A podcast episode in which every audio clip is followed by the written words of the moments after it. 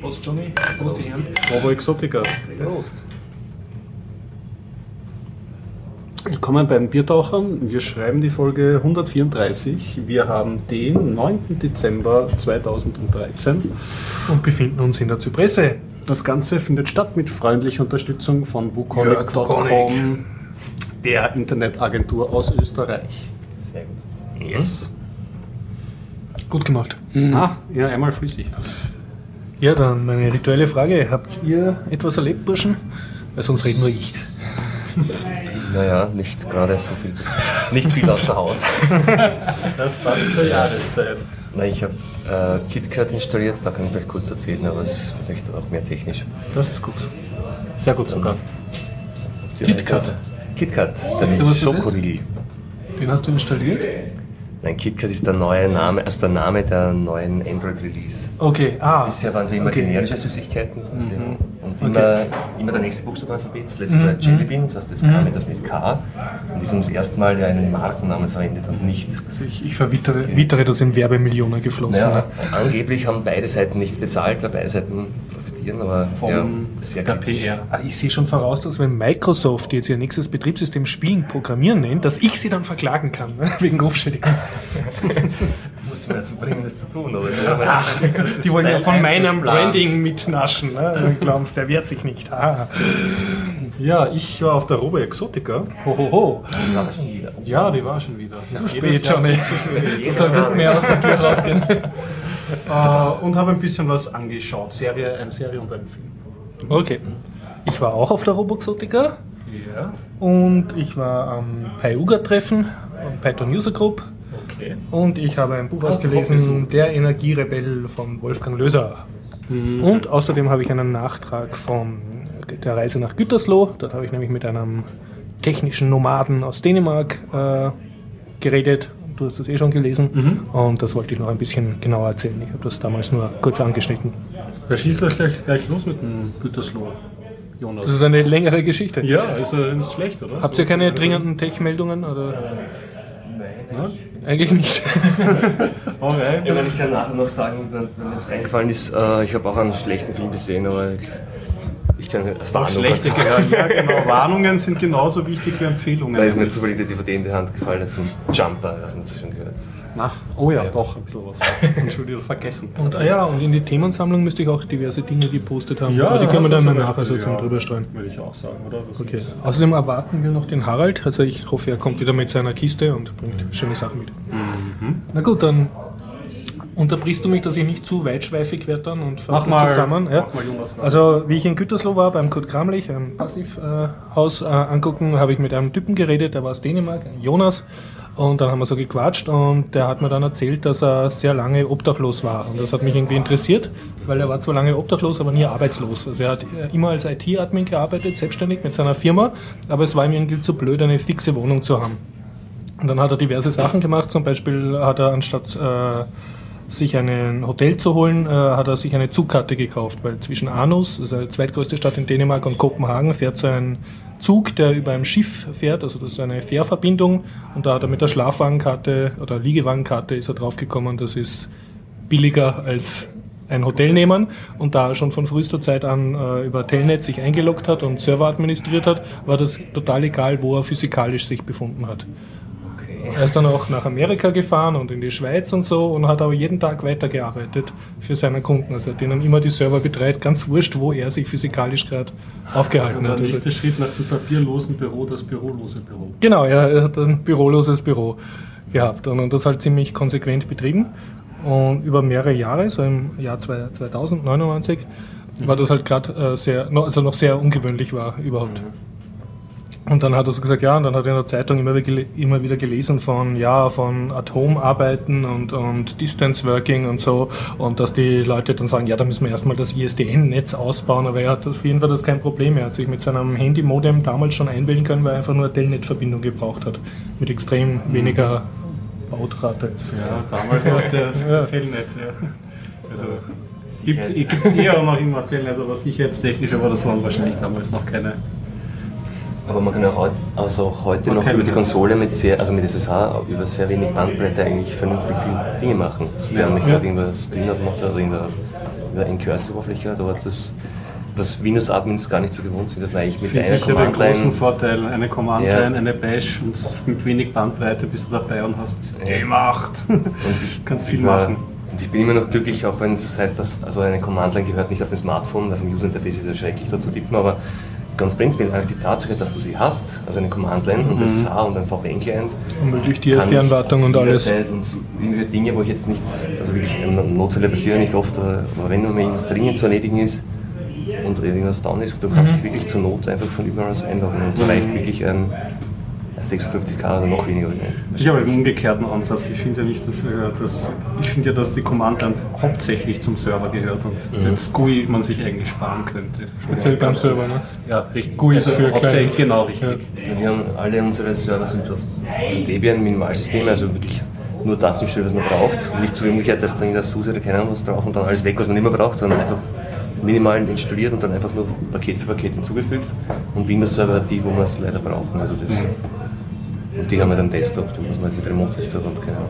Und dem Jonas hat das ein Leben ohne eigene Wohnung ermöglicht. Ja, sein Lebensabschnitt. Also er hat bis 17 oder so, glaube ich, zu Hause gewohnt Okay. und dann Schule geschmissen, äh, äh, im IT-Bereich gearbeitet und dann ist halt so unstet herumnomadisiert.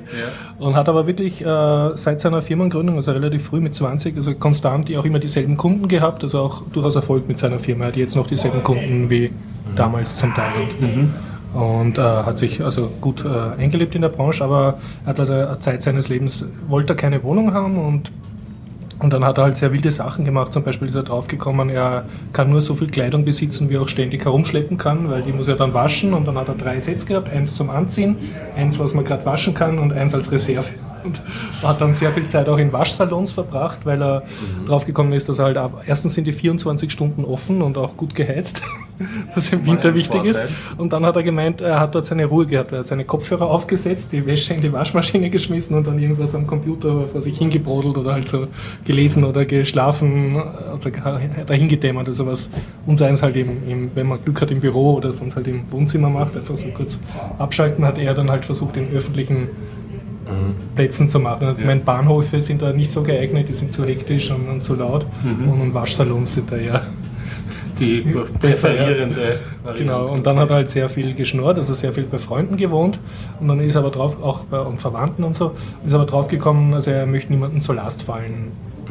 Und, und deshalb hat er nie gesagt, ja, kann ich eine Woche bei dir schlafen oder das ist irgendwie so schedult. Ich habe dann gefragt, hast du da so einen riesen Kalender gehabt, wo so jeder Freund eingeteilt wird nach Belastbarkeit und, und du dann schon Monate voraus ein Radl machst, wann es bei wem schläft. Und er hat gesagt, nein, also er ist einfach hingegangen und äh, hat sozusagen gewartet, bis sie ihn wieder rausschmeißen. Also wenn sie gesagt haben, du kannst nur eine Nacht bleiben, war es auch okay. Und wenn er länger bleiben konnte, war es natürlich auch okay. Und, und wenn es einmal ganz schlimm war, hat er sich halt ein, ein, in der Jugendherberge oder im Hotel ein Zimmer genommen oder eine Schlafwagenkarte halt.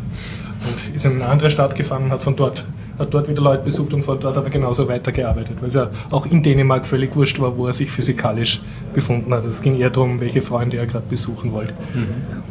Er hat auch eine Zwischenstufe dann gehabt, oder? Habe ich schon im Artikel vorgelesen, nämlich da, wo er in einem Café gewohnt hat. Genau, ja, und dann, äh, dann hat er schon ein bisschen Besitz gehabt, also mehr als seine Kleider, und zwar alte Computer hat er gesammelt und, und auch so ein bisschen Debris hat sich halt so angeschwemmt in seinem Leben und die wollte er nicht herumschleppen.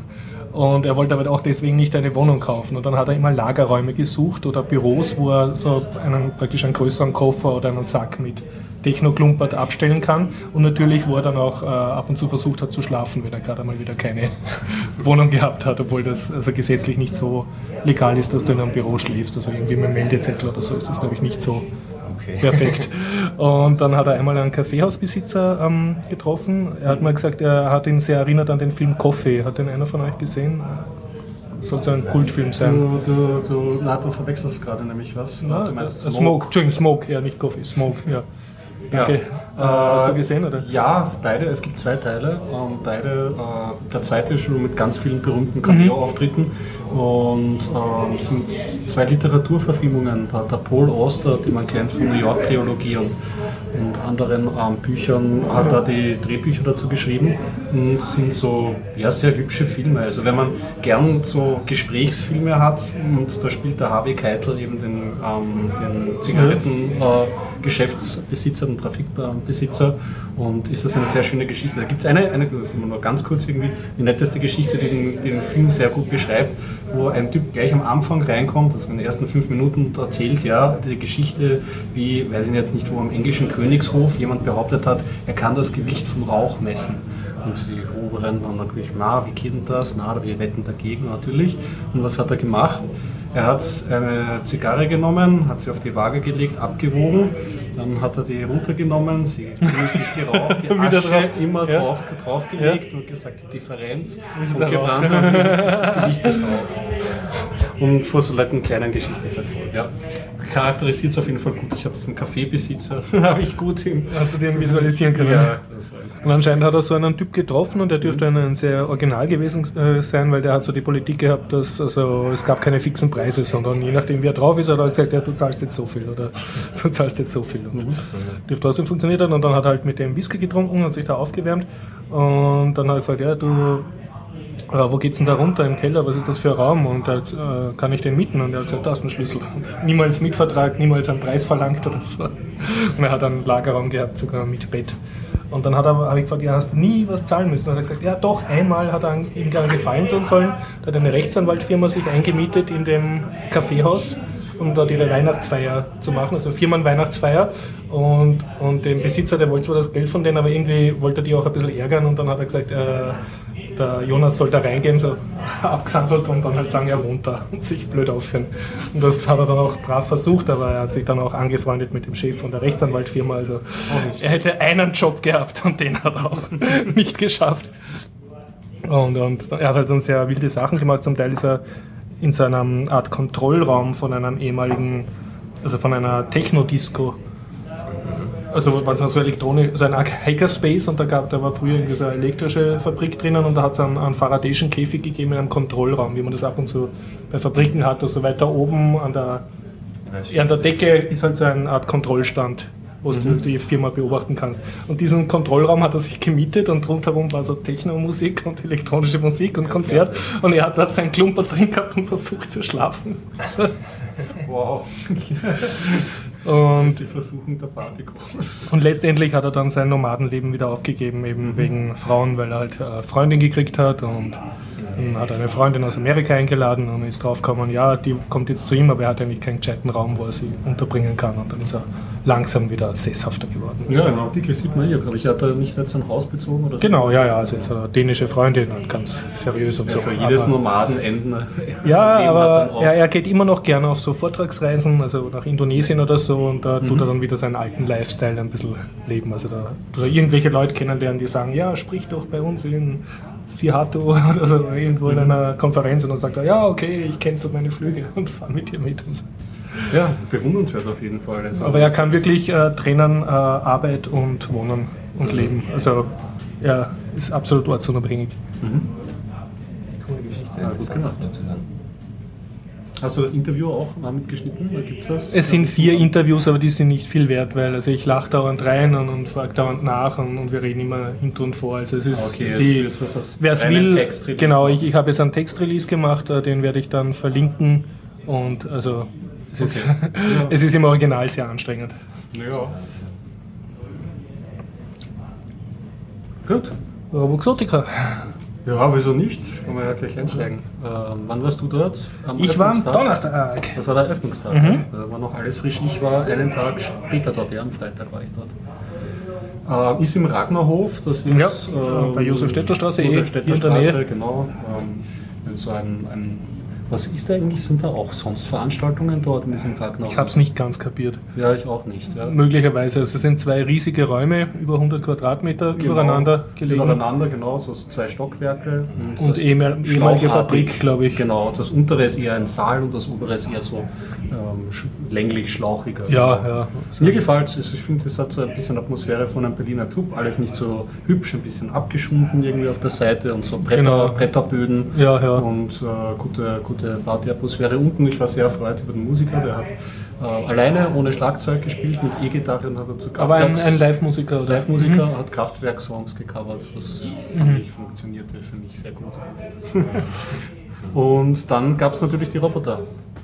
Die cocktailmischenden Roboter, das Ja, genau. man ja hin. Also eine, einen ähm, hat, äh, hat ein, einer aus der Gruppe von uns länger ausprobiert. Das war nämlich der, wo man äh, Stere, Stein, Stein, Papier spielt. Ja, Mit oh, Tasten. ja, ja. Wirklich gegen Ja. den Roboter? Ja, also war ein Computerspiel mit, Mit drei Monitor. Tasten und Genau. ein flach, also waagrechter eingebauter Monitor und du hast draufdrücken müssen als Schere, Stein, Papier, dann hast du gesehen, was der Computer spielt und je nachdem, wenn du es verloren hast, ist glaube ich so Dampf rausgekommen ja, es gab auf der Seite so eine Düse.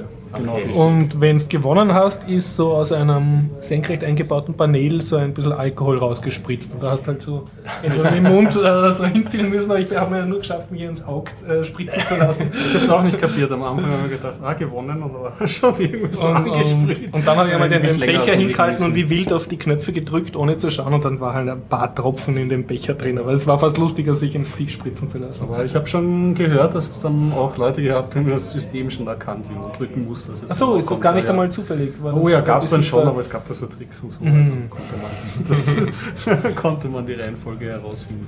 Was ich noch ausprobiert habe, mh, es gab ja einen, äh, einen Automaten oder einen, einen Roboter, der der Klassiker ist. Das ist das lange Laufband, wo darüber die Flaschen aufgehängt sind mit Portionierung. Der Melmax.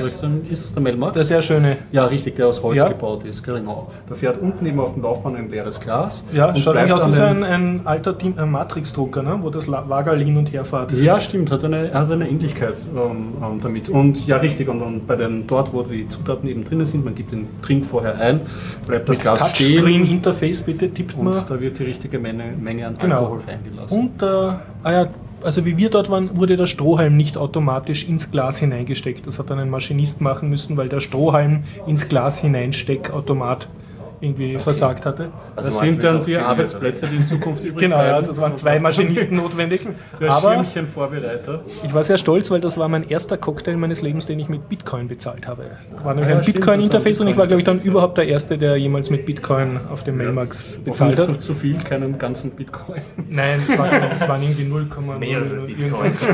Ich war sehr stolz, weil ich habe gleich zwei Drinks mit Bitcoins bezahlt. Haha. Sehr gut, hat er ohne Probleme funktioniert. Hat super schnell funktioniert, ja. Das war, ich war sehr begeistert. Und vor allem Bitcoins sind für mich eh kein echtes Geld. Das ist irgendwie so ein, ein elektronisches Hobby. Es ist zwar derzeit absurd viel wert, aber Sag das mal den Leuten, die jetzt viel Kohle drinnen stecken. Aber ich, na, aber ich kann das nachvollziehen. Also wenn man sehen will, also für mich ist wenn man es billig eingekauft hat Vor und allem- nachher gestiegen, hast du ja Und auch das- emotional sind das immer noch der Einkaufspreis. Ja, es ist bei meinen sowieso hast du man, man damit auch schon einmal, also hast du am Anfang ein bisschen Hardware investiert und so, aber das bisschen, was- ich meine, ich verdiene ja kein Geld damit, das ist nicht so viel, aber jetzt ist auf einmal doch deutlich viel mehr wert. Aber es fühlt sich nicht so an, also es ist immer noch so irgendwie halt diese Spielerei und Es belastet Dann- nicht dein echtes Konto, oder? na, also ich, Das, ich, das hast schon getätigt. ich habe jetzt das, ich habe nicht realisiert, dass ich jetzt wirklich mehr Geld habe als vorher, oder keine Ahnung. Das ist okay, immer so also ein das Spiel. Gefühl mit so. Ich habe dann nur ein bisschen mehr, jetzt mir gedacht, okay, jetzt wird das schon irgendwie gescheiter aufheben und irgendwo halt Sicherheit und nicht auf dem Rechner liegen Also lassen. du hast es aber- noch nicht zurückgebracht in den Warenumlauf deiner Nein, Bitcoins. Naja, ich habe ich wollte, ich habe es dann leider noch nicht probiert. Ich wollte äh, das äh, Lieferservice AT ausprobieren, also jetzt neues in Du Österreich. willst dir eine Bitcoin-Pizza holen, oder? Ja, genau. Das, die 10.000 Bitcoin, die damals die erste Pizza. das kann man sich jetzt gar nicht vorstellen. Aber beim letzten, letzten Dienstag war im MetaLab wieder Bitcoin Austria Meeting. Ja. Da haben sie es nachher noch haben sie bestellt. Das war, ich, am Und haben es per Bitcoin bezahlt. Genau, ja.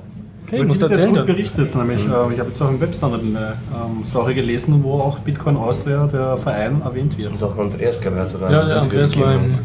Aber es war überhaupt war Dienstag, also ich war jetzt schon die letzten sieben, acht Mal regelmäßig dort und dieses Mal war extrem viel los. Es war Also vermehren sich, vermehren sich die Bitcoin-Interessierten. Naja, es ist klar, jetzt durch diesen ganzen Kursverlauf Ja. und diesen, die ganzen Medien-Coverage, die das gehabt haben, ist es, waren halt viel mehr Interessierte da und sie- so im MetaLab war der ganze Hauptraum voller Menschen. Man konnte Mhm. Wahnsinn. nirgends sitzen und Wahnsinn. stehen, also wirklich alles voller Ja. Menschen und bin immer vier Stunden später gekommen, weil dort diese Einführung am Anfang war, also bin Arbeit. Und haben sie ein, eine Art organisiertes Programm dann gehabt? Oder? Ja, der Andreas hat, das ist ja mehr diese Folien, die sie auch Ja. haben, wenn sie, also nicht immer gibt es so viele Interessierte, die sich gar nicht auskennen und sich da erklären lassen möchten. Dieses Mal war es sehr wohl der Fall und der Andreas hat dann wirklich heute vorne einen Vortrag gehalten, den er quasi, ich glaube, ich weiß nicht, ob er es wirklich vorbereitet hat, aber eh schon immer dasselbe hat und war dann sehr viel Diskussion nachher auch und er hat dann noch, das hätte endlos weitergehen können, haben es ein bisschen aufgesplittert in Gruppen und dann ist eh sehr viel diskutiert worden und die Leute angesprochen mhm. worden. Dann haben sie genau vorne noch mhm. ein, ein Orderbook auf Papier aufgezeichnet, so ein Flipchart und haben dann vor Ort das noch Bitcoin verkauft, also für Interessierte und gekauft und erklärt und der Andreas hat seine Wallet-Software auch herzeigen können mhm. und so und es war einfach viel so allgemeines Interesse. Also man spürt es deutlich, ja, war ja eh klar. Ich mein, aber die, die schon länger dabei sind beim Verein, haben gemeint, das ist halt so. immer so, wenn es diese Kurspeaks gibt. Also und dann kommen sie alle. Bis es erste Mal ja. über 10 Dollar gestiegen ist und mhm. dann gesagt haben, jetzt geht es unter und keine Ahnung und dann sind kurz ganz viele Leute da. Und in den Medien, man merkt ja auch jetzt, dass es wirklich jetzt sehr viel auf ja, also Wind erzeugt hat. Thema. Oder zum Beispiel auch Mich jetzt auch auf Staatsebene oder so. so ja. China und Ding gibt es jetzt immer wieder Geschichten, widersprüchliche Geschichten auch sehr viel Kritisches, also ja. Echoholz, aber obwohl totgesagt ist es auch schon öfters worden, aber ja. Ich lasse mich einfach überraschen, wie sich das weiterentwickelt mhm. Schließen wir vielleicht die Roboxotica ab, ja, bevor genau. wir total über Bitcoin reden. Nein, das ist ein guter, guter Ding, wir haben ja noch einiges. Was hast, du, was hast du noch für Roboter angeschaut? Warst du in der Zeitmaschine? Äh, nein, die hat nicht funktioniert, wie ich dort war. Da haben sie mich nicht reinlassen, musst du erzählen. Das ist eine große Hoffnung. Nein, ich habe es auch nicht geschafft. Also. Nein, ich habe mich dort angestellt, man ja, musste ja. sich dort wirklich lang anstellen. Ja. Sie hat funktioniert bis ich vor der Türe gestanden Und dann nicht mehr. Da war so ein Zelt aufgebaut, so mhm. innerhalb dieser Räumlichkeiten. Und da war eben Zeitmaschine draufgeschrieben und da konnte das man reingehen. Mir vor wie das Adventure der Cave. Und du gehst ja und machst die Zeitmaschine kaputt. Ja, ja, es ist, aber ich habe da nicht herausgefunden, was es ist. Also wir können auch schreiben, was es von außen war. Es war so eine Computerinstallation und, und davor waren so schwere Vorhänge mhm. und da stand Time Machine drauf und, und drinnen hat so rausgeleuchtet, so TARDIS-mäßig, mhm. aber alle, die irgendwie drinnen geredet haben, waren, haben ganz verklärt geguckt, aber ja. Unser eins hat man nicht dazu lassen. Also ja. ist wahrscheinlich kurz vor euch ein Paradoxon aufgetreten. Ja, richtig, wirklich eine, eine, eine Schleife. Ach, das ist ein Die gehen immer wieder rein.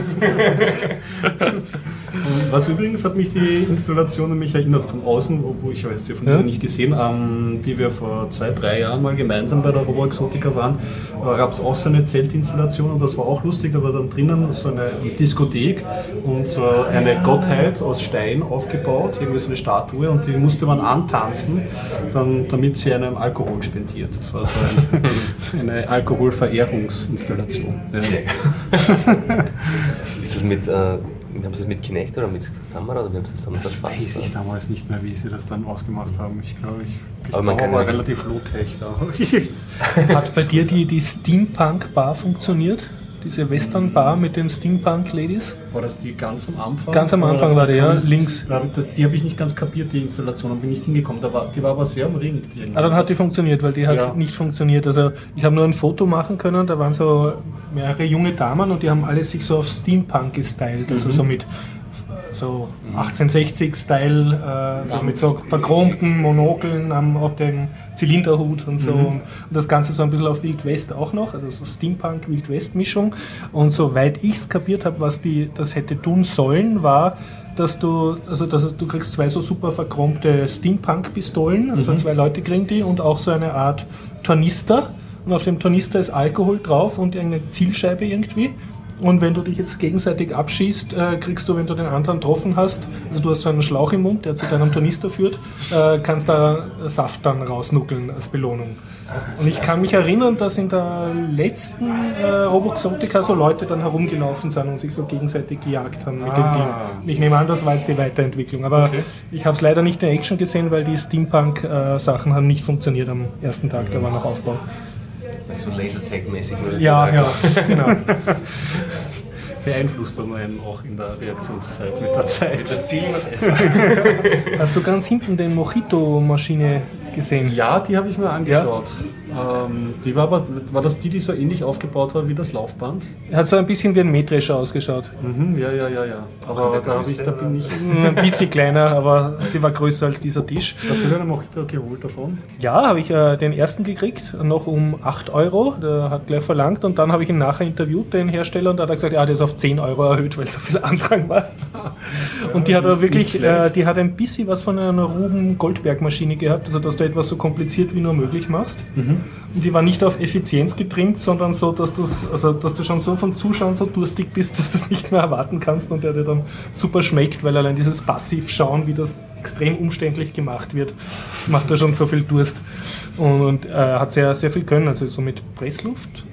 Oder Hydraulik das war- sogar äh, funktioniert. Du hast eine riesige Schnecke, da sind so Limetten runtergelaufen und dann ist so ein riesiger Dreifachdolch gekommen, der hat dann die Limette erstochen und dann so genüsslich ausgequetscht und dann hat so immer wieder diese Hydraulik so haben also diese Zylinder äh, gemacht. Ne? Und dann hast du gesehen, da kommt also wirklich Limettensaft aus und die hinige Limette wurde dann so rausgekickt in so einen Kübel und dann wird dann unten so ein Glas von einem Förderband extrem umständlich so Millimeter weiter be bewegt und du kannst es schon gar nicht erwarten. Und das, das äh, ganze Förderband, das war so wie ein Panzer, also wie eine Kette beim Panzer oder beim Traktor, eine Raupe. Ja? Und die hat einen Haken gehabt. Das heißt, die hat einen kompletten Umlauf machen müssen, damit das Glas dann ein bisschen weiter zieht. Ja? Und die Kette wurde auch nicht von einem Elektromotor angetrieben, sondern da war es eine, ein Aggregat, das hat mit einem Art, wie ein Specht mit seinem Schnabel, hat das mit einem Art Schnabel auf ein Zahnrad gehackt. Ach so, und immer weiter und, das- und dadurch das Zahnrad dann immer weiter bewegt und das Zahnrad hat die Kette angetrieben. Also so, so Das sind mich immer die schönsten Momente bei der Robo-Exotica, wenn dieses Erfindertum irgendwie Ja, also das war ein echt- bisschen bei Wallace und Gromit. Genau, ja, ja. Chitty Chitty Bang Bang. Genau, absolut, Sachen Genau so weitergeleitet lesen müssen. Das war ja. schon beim Zuhören. Das Dann hat sich das, das, das Glas halt. Millimeter weiter bewegt mit jetzt einem Schlatz äh, Limettensaft unten drinnen. Ne? Und dann waren so, so Gefäße mit Zucker und äh, was war das andere? Minze. Minze ist ja? das. Und das waren einfach so Plexiglasbehälter. Äh, und da war ein riesiges Zahnrad drinnen und unten eine Schnecke. Und dann hat sich die Schnecke und dieses Zahnrad be bewegt und das hat dann halt diese ganze Minze oder, oder äh, äh, braunen Zucker halt durcheinander gewirbelt und unten waren so Öffnungen und da ist dann ein bisschen was davon rausgetroffen und das ist schon gar nicht mehr erwartet. Das ist wirklich ein bisschen Minze und ein bisschen Zucker, dass wir minutenlang warten müssen, dass das Ja, halt für die dann 8 Euro muss was geboten ja, werden. Du hast wirklich die volle Show gekriegt. Also nie so Durst gehabt auf ein Mojito. Und dann am Schluss, ja, dann war der Ice Cube Turm. Den Da war so ein, ein riesiger gesehen, glaub ich. Blechturm. Und da waren Eiswürfel drinnen, die hat er, glaube ich, noch mit Hand nachfüllen Hey. müssen. Hallo. Und dann kam halt so ein riesiger Stampfer und der hat das Eis wirklich gequatscht. So. Und dann, und dann ist wirklich so das zerstoßene Eis unten ins, ähm, ins Glas gefallen. Also du hast wirklich etwas gekriegt für dein Geld sozusagen. Das hast du für die Show gezahlt. Ja, du hast für die Show Cocktail. gezahlt ja, und warst auch voll begeistert dann. Ah, jetzt habe ich einen, einen Mojito. Mojito. Es war, es war nicht so, dass, dass die Maschine schneller war als irgendein menschlicher Barkeeper. Das war nicht der Punkt. Also Ich glaub, das ist in der Zeit der hätte ein Punkt. Mensch da für 10, 10 Mojitos gemacht. Aber Ja. es war extrem, ähm, wie soll ich sagen, faszinierend zuzuschauen. Ich habe nachher dann den Typen interviewt und der hat mir zwar seine Visitenkarte gegeben und ich habe auch ein Interview, das muss ich aber erst zusammenschneiden, weil da haben wir Sound und Video getrennt aufgenommen, aber die Quintessenz war, dass er dass er nicht sagen konnte, wie viele Stunden oder wie viel Geld er reingesteckt hat, weil er halt immer dran herumbastelt an der Maschine und immer noch was dazu tut. Das ist eine Maschine, die in den letzten Jahren schon immer Ja. wieder mal aufgestellt Ja, ja. war. Also, Genau, und er war nicht zum ersten Mal da. Und ich habe ihn gefragt, ja, und, und hat er jetzt schon ein Business und, und vermietet das täglich auf irgendwelchen Festeln? Und hat er gemeint, nein, und, und größere Firmenfeier mag er auch nicht, weil dann wird die Maschine heiß laufen, wenn sie zu viel belastet wird, sondern das macht er also nur ganz gezielt, also für kleine Partys bei Freunden, da baut er es dann auf. Und, und dann bastelt er wahrscheinlich wieder dran rum. Also es, Maschinist. es ging ihm nicht um, um die Geschäftstüchtigkeit in erster Linie, sondern eher um, um Spaß halt am Basteln. Das kann man generell über die Robo-Exotica Ja. vielleicht sagen. Barkeeper werden nicht arbeitslos. Nein, aber es ist, eine, Weiteren. es ist eigentlich, es, es geht in Richtung Erlebnisgastronomie. Also ich kann mir durchaus in vorstellen, zehn was. Jahren gibt es nur noch einen Roboter auf der Robo-Exotica. Ja. Der macht alles ganz langweilig mit einem Schlauch. Mir ist auch aufgefallen, dass sehr viele von den eher jungen äh, Gästen dann äh, unbedingt Bier trinken mussten oder mit Flaschen da umeinander gelaufen sind oder mit Drinks von der Bar. Also die haben sich nicht Ja. ihre Aber das ist Alkbedürfnisse nicht an so. den Robotern befriedigt. Das sondern, wie verdurstest du man auch Ja. mit, mit den Installationen. Besonders je später, desto ähm, wartungsanfälliger Ja. ähm, anfälliger werden natürlich. Ja, also Hast ich war, höchst, ich war höchst zufrieden. Nein, ich glaube, ich habe nicht viel mehr gesehen. Außer noch eine kleinere Version vom Lau- Laufbandautomaten, wo es aber echt nur so zwei Flaschen mit diesen Portionierern gegeben hat, wo, die, wo auch so ein Glas von einem Flasche zur anderen ähm, gefahren ist. Die war ähm, direkt neben dem Time Machine Zelt hinten an der Wand. Das war da eine. Aber ansonsten. ja, da war der, ähm, der Palatschinkenautomat. Der, den, den, hat- den, den gab es bei uns, glaube ich, schon. den gab es nicht mehr. Also ich habe eine Palatschinke gekriegt vom Almetto, Almettomat. Okay. Und äh, ich habe noch ein Interview gemacht mit einem, der hat mir imponiert, weil er hat äh, Linux und Ubuntu verwendet auf, äh, auf seinen... Oder hat er sogar einen Raspberry verwendet? Auf jeden Fall hat er Lin äh, Ubuntu verwendet für seinen Computer. Okay. Und das waren TU-Studenten. Ich habe es auch interviewt, aber der Sound ist sehr schlecht geworden. Und die haben mit Pressluft haben sie in, äh, in Flaschen reinblasen und auch so ein Display gehabt mit Touchscreen, wo du ein Foto vom Screen antupfen kanntest. Und er hat gemeint, die Software rechnet sich aus, wie viel Alk in der Flasche drin ist, was das Volumen der Flasche ist und die Viskosität und die Länge vom Schlauch und die Zeta-Werte und blast dann genau die richtige Menge Pressluft hinein, um sozusagen dann ähm, den Alk aus der Flasche durch einen Schlauch wieder hinauszutreiben in einen Drink. Und, und sie rechnet sich auch aus, welche Drinks du jetzt mit den vorhandenen Flaschen überhaupt noch machen kannst. Ah, das ist. Also die haben da sehr viel Hirn reingesteckt. Der wissenschaftliche Ansatz. Ja, das war gar nicht so unkomplex, das Thema. Ja. Ja, was gab es noch? Den Twitter-Shitter? Hast du den? Nein? Habe ich überhaupt die. Also es zahlt sich aus, am ersten Tag hingehen, wenn die Geräte noch funktionieren. Oder ich habe nicht alles mitbekommen. Also war wirklich bei mir war wahnsinnig viel War los. viel also los, ja. bei, bei, zu manchen Geschichten bin ich einfach nicht hingekommen oder habe es vielleicht übersehen, weil du hast dich eigentlich durchgeschoben durch den ersten Stock. Na, äh, der Twitter-Shitter war so eine Art Galgen, ja, oder Wegweiser, also so so ein hohes Ding und oben war so ein Twitter-Vogel aufgepappt. Und der Sinn war, also da war eine Twitter-Adresse und da hätte man followen sollen.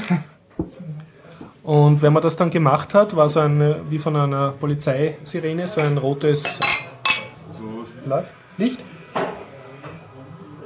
Das hat dann einen optisch-akustischen Alarm gegeben und dir auch einen Tweet geschrieben. Also du hast dann, wenn du den Tweet gekriegt hast, schnell hinlaufen müssen und dann wie so ein, ein Küken, das von einem Mamatier gefüttert wird, so mit offenem Mund unter diesem Galgen stehen und dann hat er da so einen blauen Klecks gemacht und so einen großen Gaudi, der Umständen ist das dann natürlich sehr oft ins Auge gegangen oder auf die Nase und nicht im Mund, weil die Leute sich nicht gescheit runtergestellt haben und es auch nicht so ganz. Also es war der halbe Spaß, dass die Leute sich halt da voll kleckern lassen mit etwas, was sehr wie Vogelgacker ausschaut, von so einem blauen Tweetvogel. Das sieht ein magisch Und-. Ja, und äh, das will ich auch. viel, viel ist nicht rausgekommen, aber ja, dafür hat es nur einen Tweet gekostet. Also man hat nur followen müssen.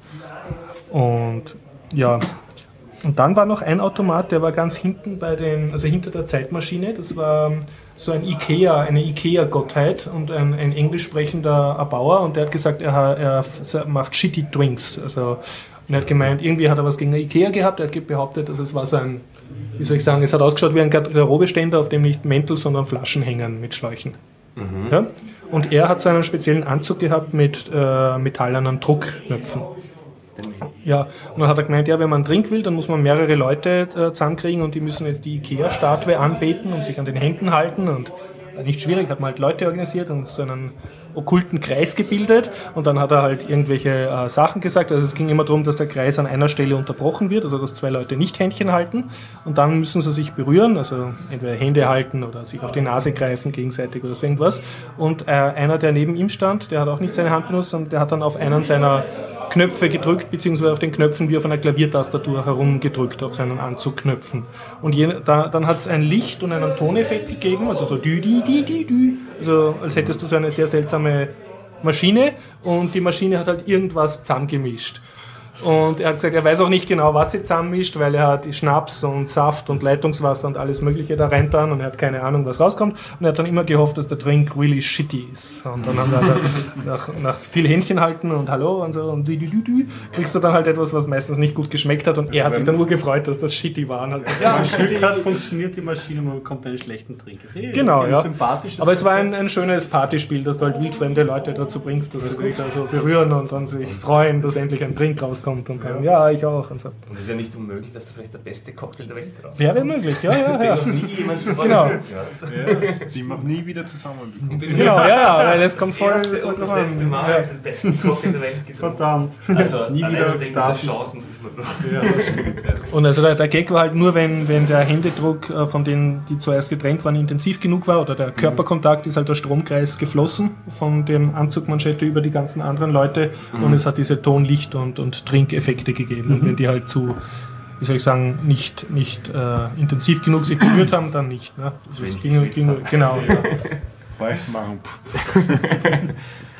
Also warst du zufrieden mit der Robo-Exotica? Ich war sehr zufrieden eigentlich, ja. Was mich gestört hat, war wie immer, dass es dann ziemlich bald sehr verraucht war und man nichts, also ich mich nicht mehr bewegen habe können dort. Aber zu dem Zeitpunkt war ich eh schon so betrunken, dass ich dann sowieso gehen wollte. Immerhin. Ja.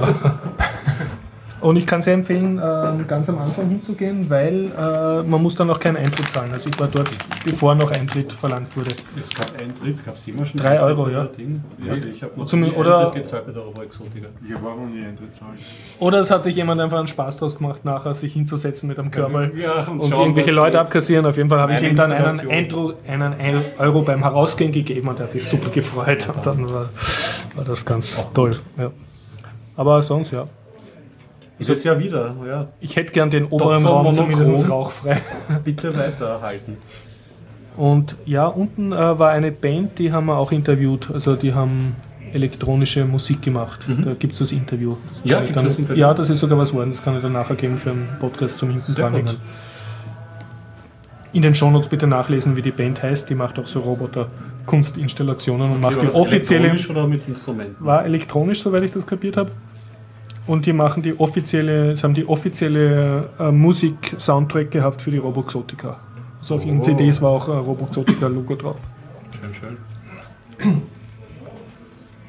Ja, sonst ja, kann man empfehlen, Roboxotica. Ja, jedes Mal.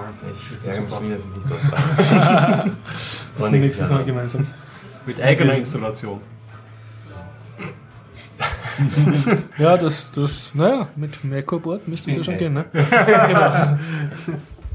Wir bauen einen Cocktailroboter. Mir gibt es eine andere. Biertaucher-Podcast-Roboter. eben. Genau, wo du- so ein Fass Bier Wird ja thematisch ja schon Die Flaschen passen getaucht werden. Genau, ja, in, in Flüssigeis, hä? wo es dann so weiß ausdampft. Die Flaschen oder die Benutzer der Installation. Bier Die immer liegen noch. Ein großer Kran schnappt dich, taucht dich in Bier. Ja, wir sollten einen, bin dafür. Ja, ja, genau. Jetzt muss man Wir erst einen ja, Roboter. genau. Also sagen wir so, Mal wir beschließen, dass der Harald einen Roboter baut. Ne? Das wäre wahrscheinlich besser für Wir gehen das fertig für den Roboter auch. Aber du hast ein Jahr Zeit, einen Roboter bauen. Mir ist jetzt noch eine andere Ja. Tech-Meldung eingefallen, die ich gelesen habe, die, die ich sehr lustig fand. Ähm, und zwar hat jemand äh, auf YouTube ein Video gepostet und auch den, glaube den Quellcode auch offengestellt, so ein kleines Hardware-Bastelprojekt. Okay. Und zwar hat sich so eine Parrot-Drohne, also so kleine Quadrocopters, die man kaufen kann, billig, glaube ich. Die, die steuert man normalerweise mit einem Smartphone oder einem Tablet fern. Das sind so, so fertige Bausätze oder sind, glaube ich, schon fertig mit einer Kamera drin und du die App runter? Genau, das Ding macht ein WLAN auf, diese Drohne. Und du loggst dich mit dem Smartphone ein und steuerst also über das WLAN. Ja? Und der hat sich auch so einen gekauft und hat da ein Raspberry draufgepackt und da drauf hat er Aircrack, also dieses WLAN-Cracking-Tool da installiert und hat die Drohne so gebaut, dass sie einfach durch die Gegend fliegt. Anhand der MAC-Adresse kann sie eindeutig diese Drohnen identifizieren, weil die nämlich alle dieselben Prefixen in der MAC-Adresse haben. Das heißt, die, die, die erkennt, wenn sie eine andere Drohne findet, also anhand des WLANs, kriegt das WLAN der Drohne, ja, disconnectet den eigentlichen Steuerer, also den, Stiehlt die Drohne. und hijackt die Drohne im Flug. Ja. Yes, Und endlich. es, also viele Dinge hat er nicht er zurückgegriffen auf andere Werke. Es gibt schon von Node.js gibt es eine Bibliothek, wie man die einfach JavaScript steuern kann. Also auch gezeigt dort. Und wirklich, das, du fliegt hin, sieht die Drohne, also er erkennt die Drohne, trennt den eigentlichen Benutzer, ja, loggt sich selber ein, übernimmt die und zieht mit ihr davon. Das war irgendwie so im Nachhinein betrachtet irgendwie klar, dass das geil ist, oder? die erste Piratendrohne eigentlich, Und ne? er hat dann noch selber auf den Raspberry dann extra noch ein zweites WLAN-Interface drauf gemacht. Das eine zum Cracken, das andere, Ja. damit er selber zum Raspberry verbinden kann. Ja. der auf der Drohne drauf, der auf seiner Drohne Ja, ja. drauf sitzt, damit er nämlich dann, also dann so erweiterte Software, also über, sein, über seine Smartphone-App dann auf das Videobild der geklapperten Drohnen zugreifen kann ja. und auch die Steuerung übernehmen kann. Also sein, Das heißt, die Drohne trägt Drohne- eigentlich ihr eigenes WLAN mit sich herum. Genau, also ja. das, die machen das normalerweise schon Mhm. und er selber hat quasi auf die Drohne draufgebracht einen Raspberry wegen Gewicht und so. Und der Raspberry ist ein vollwertiger Rechner und Mhm. Ja. mit Aircrack muss er da lustige, tolle Dinge basteln. Und das Ganze ist dann das Projekt Skyjack. Skyjack. Aber das muss ich verlinken. Also ich werde heute noch einen Link schicken zum. Okay, super. Ja, das ist super toll so erklärt auf YouTube, also er sitzt da und so wirklich immer Ich meine, er hat sich auch wirklich den besten Augenblick ausgesucht. In Ja. den letzten Wochen wurde jetzt immer berichtet über Amazon, die so groß getönt haben mit ihren Lieferdrohnen und so. ja. Und das zeige, für, ähm, führt mal vor Augen, was für Implikationen das eigentlich mit sich bringt. Im Internet waren immer so die Scherze mit, ja, und wie wird die Drohne anklingeln und so, aber was passiert, wenn dann Amazon-Päckchen entführt wird, auch nicht uninteressant. Das ist wirklich toll. Ich meine, das schickst los, die Drohnen, dann kommst mit zehn anderen Drohnen im Schlepptau zurück. und landen bei dir im Garten. Ich meine, soweit ich es verstanden habe, ist das auch nicht irgendwie gesichert, sondern ich glaube, Ja. jeder der Erste, der sich einloggt, also ein, ein Client in WLAN, der steuert die und der schickt einfach so ein Disauthentication Request, also ein Broadcast, also ein WLAN-Paket halt, dass er den Benutzer trennt und loggt sich dann selber gleich ein ins WLAN. Ich weiß nicht, ob es da das ein Standardpasswort ist oder ob es irgendwie cracken muss vorher. Aber es dürfte scheinbar sehr einfach gewesen sein. Sehr viel Spaß gemacht. Das ist ein super Anwendungsfall. Skyquake. Also Skyjack, so wie okay, Skyjacking. Obwohl ich glaube, diesen Begriff könnte man eh noch, also wird man vielleicht eh noch öfters auch in anderen ja. Dingen hören, weil es wäre nicht die erste Drohne, die gekapert worden ist. Auch. Eben. Naja. Zumindest. Ich kann berichten, was kann, oh ja genau, Hauptsache Spaß und Drohnen. So, jetzt kommt die Überleitung. Jetzt kommt die Überleitung, ui, ganz Ich habe mir angeschaut, ich kann ja nur noch berichten von meinem Medienkonsum oder kann ich mal zwischen einstreuen, eine Serie, die ich äh, 2009 angefangen habe und dann jahrelang drauf vergessen habe und jetzt ähm, bin ich drauf gekommen, dass die überhaupt noch eine dritte Staffel hat. Okay. Eastbound and Down, and Down nennt sich diese ähm, Serie. Muss ich gleich als Warnung vorwegschicken, ist nicht jedermanns Sache, es ist ein ziemlicher Haut drauf Humor.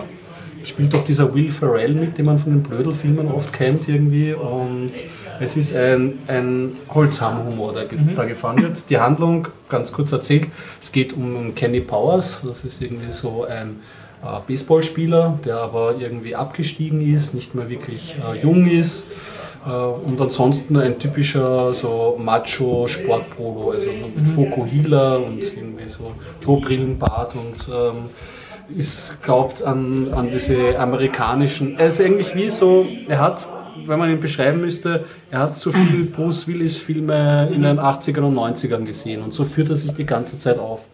Und ähm, es geht dann im Grunde darum, wie er wieder zurückkommen möchte in seine Profikarriere. Und es wird auf eine sehr comichafte Weise ähm, erzählt und auf eine sehr inkorrekte Weise. Man hat ja jetzt diverse HBO-Serien setzen ja auf diesen ein bisschen legeren Stil, wo so Trinken und Drogen nicht mehr so das Thema sind und das auch gezeigt wird, wie beisp- beispielsweise bei Shameless oder bei, ähm, wie hat denn das geheißen, mit Agent Mulder in der Hauptrolle? Da ist das äh, Gute Frage, ha? Äh, Californication. Californication hat das geheißen, genau. Das ist so ein bisschen in der Richtung, aber es ist ein, schon ein sehr ähm, trashiger Humor. Und der einzige Scherz, ähm, wenn man es charakterisieren möchte, ist eigentlich, dass er einen Hang dazu hat, immer theatralische Reden zu halten. Nämlich so, wie man es aus den amerikanischen Filmen so im Finale oft kennt. Ähm, es, Rede. es schaut schlecht aus, die Redeambination kommt und einer beginnt langsam zu klatschen und alle jubeln und so. Das macht er auch mit Vorliebe und geht auf Platz in Klassenräumen rein und hält große Reden oder irgendwie, wo er halt gerade ist. Funktioniert nicht immer. Also kann man jetzt schon verraten. Nicht immer klatscht Nein, nein, es ist oft so, dass der Zuschauer so irgendwie äh, Augen zuhalten muss und äh, mit dem Kopf schütteln. Also es ist durchaus eine, eine, eine Serie, die weh tut, weil ähm, ja, der Humor irgendwie, also der Typ einfach unmöglich ist. Genau. Also kann man sich reinziehen, ins- insofern kann man sich auch reinziehen für Weihnachten oder so. Man muss nicht allzu viel wegschauen. Man kann irgendwie so, es sind drei Staffeln, sind jeweils acht Folgen, hat man schnell weg und fertig ist es. Erste Folge anschauen, wenn man die erste nicht lustig findet, dann weiß man Gibt es eine Biertauch-Empfehlung? ich gebe eine Gregor-Empfehlung mal, weil ich weiß, man kann es auch total schrecklich finden und normalerweise finde ich den Will Ferrell oder so in der Hauptrolle in diesen Filmen, diese Art von Filmen auch nicht so witzig. Die Serie hat mich irgendwie dann doch dabei behalten. Ja. Naja, zum kann man auch schrecklich finden, kann ich gleich überleiten zur, ich weiß nicht, ich habe jetzt zufällig DVD Jumper, die, und das hat am Cover ein bisschen interessant geklungen, die Geschichte. Das war doch eine Zeitreisengeschichte, oder? Nein, es ist nicht Zeit. Heißt Jumper? Nicht, dass ich was Falsches erzähle, das war ein Wort. Ich glaube, euer Jumper. Die Story ist so, dass ein Jugendlicher in der Highschool wird immer ein bisschen gemobbt und so und äh, eines Tages halt wirft jemand irgendwas, was ihm gehört, auf, auf den zugefrorenen Fluss. Er klettert raus halt, um das zu holen und bricht ein. Und, und also unter, wird sofort unterm, unterm Wasser vom Fluss davongezogen, unterm Eis. Und in dieser Situation, in Lebensgefahr, plötzlich macht sie Flash und er wacht und er ist in der Bibliothek. Es ist alles nass und er ist plötzlich an einem anderen Ort. Und da kommt er drauf, er hat die Fähigkeit, sich einfach an einen anderen Ort zu Teleportieren. teleportieren. Jumper. Ja, ja, ja. Und er ist, ja, er lernt das halt, also daraufhin, also er hat ein schlechtes Zuhause, wohnt alleine bei seinem Vater, der Alkoholiker ist und so weiter, dann beschließt er halt, den zu verlassen und trainiert seine Fähigkeit, halt, das irgendwie gezielter zu machen, dann sieht man, wie er so übt und so ein paar Mal voll gegen einen Baum knallt oder irgendwo in der Luft runterfällt und so Dinge, ja. Und dann schafft er es halt und natürlich, was macht er? Er raubt eine Bank aus, indem er halt sich, und damit baut er sich halt so sein Leben auf und ja, irgendwie war es das schon das großen Highlights des Filmes, weil nämlich die Story dann irgendwie so eine Wendung, dass er, er kommt damit drauf, dass er nicht der Einzige ist, dass er es kann. Und dass es, dass es Typen gibt, die solche Menschen wie ihn jagen. die, Und die gibt es schon seit dem Mittelalter. Damals nannte man es Hexenjagd.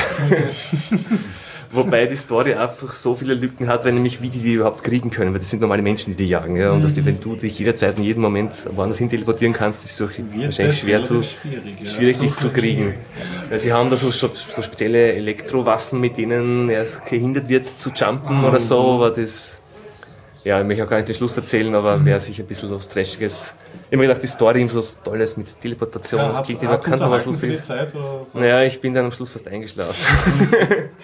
und da haben wir dann irgendwie gedacht, vielleicht kommt noch irgendeine große Wendung und so, aber weil das, ja, es ist dann nämlich so absolut von äh, so abgeflacht. Es ist dann überhaupt nicht mehr spannender geworden, sondern eher umgekehrt, nichts mehr Großes passiert und dann ist irgendwie, dann war der Film aus.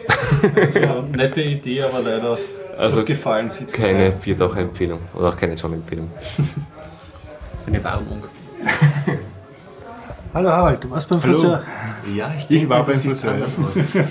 Sie wachsen wieder. Harald schaut sehr witzig aus. Sensor, der das misst. Jawohl. Haarlängen-Sensor. Hm? Auch Kamm genannt. Zeig mal, was hast du uns mitgebracht? Ich habe halt drei Dinge mit.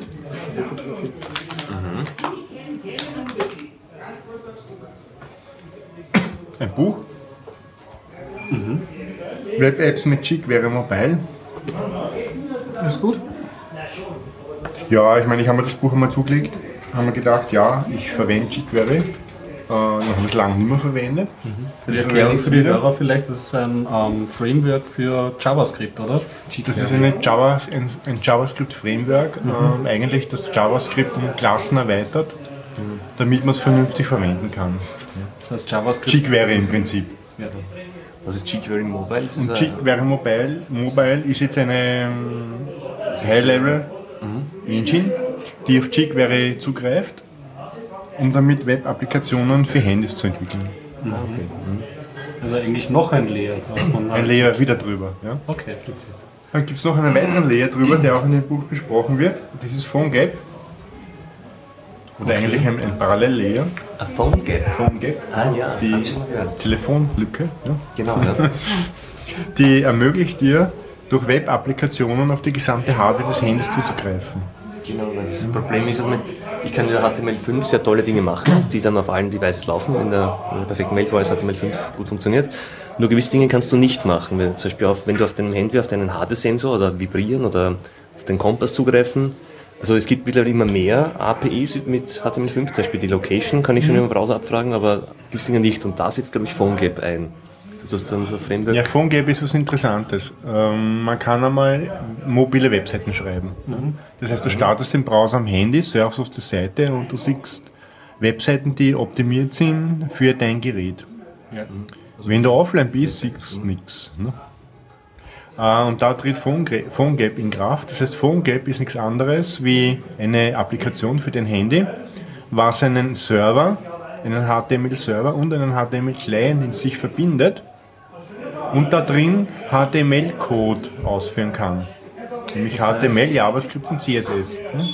Der Trick an der Sache ist, du schreibst eine Applikation mit jQuery Mobile also mit JavaScript, HTML und CSS und lass das aber nicht über deinen Server laufen, sondern deine PhoneGap-Applikation, die jetzt, wo jetzt das Serverteil dir die Informationen bereitstellt und der kleine Teil deiner gleichen Applikation läuft, das visualisiert. Das heißt, du brauchst keine Internetverbindung, um diese spezielle Webseite anzusurfen. Ja, genau, du hast die Webseite mit in der Applikation. Die kann aber, wenn es einen Server gibt oder wenn es Internet gibt, Daten nachholen. Ja? Aber sie funktioniert auch im Offline-Modus, wenn Sie du gerade funktioniert kein im Konto Offline-Modus, hast ja. oder im Ausland Ja. bist. Und du als Entwickler arbeitest wirklich rein nur mit JavaScript und HTML5.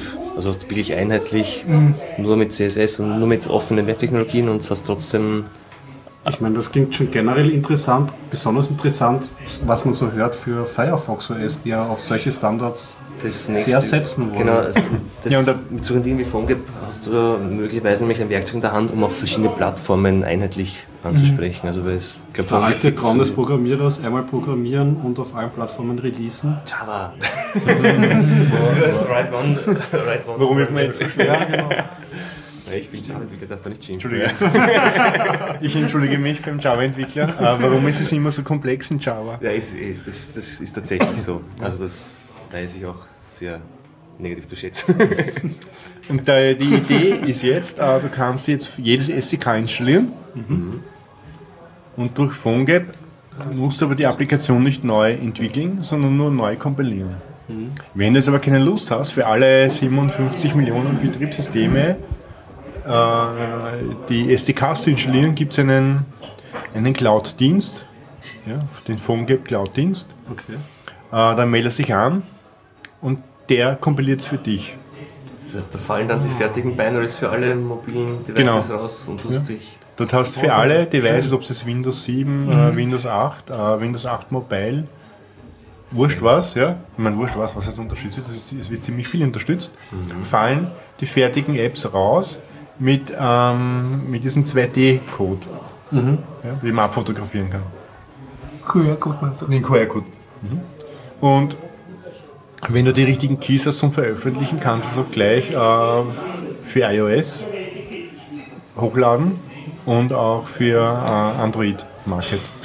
Kurze Frage, darf man, darf man bei iOS eigentlich so generierte Apps hochladen? Weil ich glaube, also ich bin selber nicht, habe da keine Erfahrung, aber gab es da nicht früher mal irgendwie so einen Punkt, dass Apple so automatisch erzeugte Apps aus dem App Store verbieten wollte? Oder haben Es sie da wieder mal ein paar zurückgerudert? wahnsinnige Firmen, die an einem Tag, weiß ich nicht, über 1000 Apps veröffentlicht haben, die nur leichte Abwandlungen waren des Themas und die haben sie dann gekickt. Also sie haben da schon irgendwelche... so, aber es ist nicht so generell- Aber ich glaube nicht generell. Beziehungsweise da hast du ja immer noch den App Store Zwerg dazwischen, der vielleicht noch drauf schaut. Aber ich würde sagen, schaut selber auf die Seite PhoneGap, ist ein Open Source Projekt. Genau, aber Ah, das schön. stimmt, genau. Es gibt ja, Das hat dann Adobe übernommen. Ähm, es ist nach wie vor ein Open Source Projekt und Adobe verdient jetzt von dieser Cloud, Ja. wo man automatisch für alle Plattformen übersetzen kann. Wenn man Open Source Programme übersetzt, ist es frei. Und wenn man Closed Source Programme übersetzt, zahlt man was. Fair. Ja, ganz prinzipiell, wenn ich Adobe höre und auf alle Plattformen, dann fällt irgendwie automatisch was ein. Also ich muss kein Flash denken. Ja, Also ich hoffe, Flash. es entwickelt sich nicht in so eine Richtung, dass sie das dann irgendwie. Man kann ja auch zweimal die lachen haben- bei Adobe, die hatten ja auch diesen Fehlstart mit R hingelegt. Das war ja auch so etwas. Genau, das war Und ja das war ja auch ein ein, Mist. Was hätte tun sollen? Ich erinnere mich an. war auch an eine. Laufzeit für Programme, wo du eben auch einmal programmierst und auf den verschiedenen Ah. musst du die Runtime Ja, ja. installieren auf den verschiedenen Mobile Devices und das wird dann Genau, aufgeführt. du hast eine.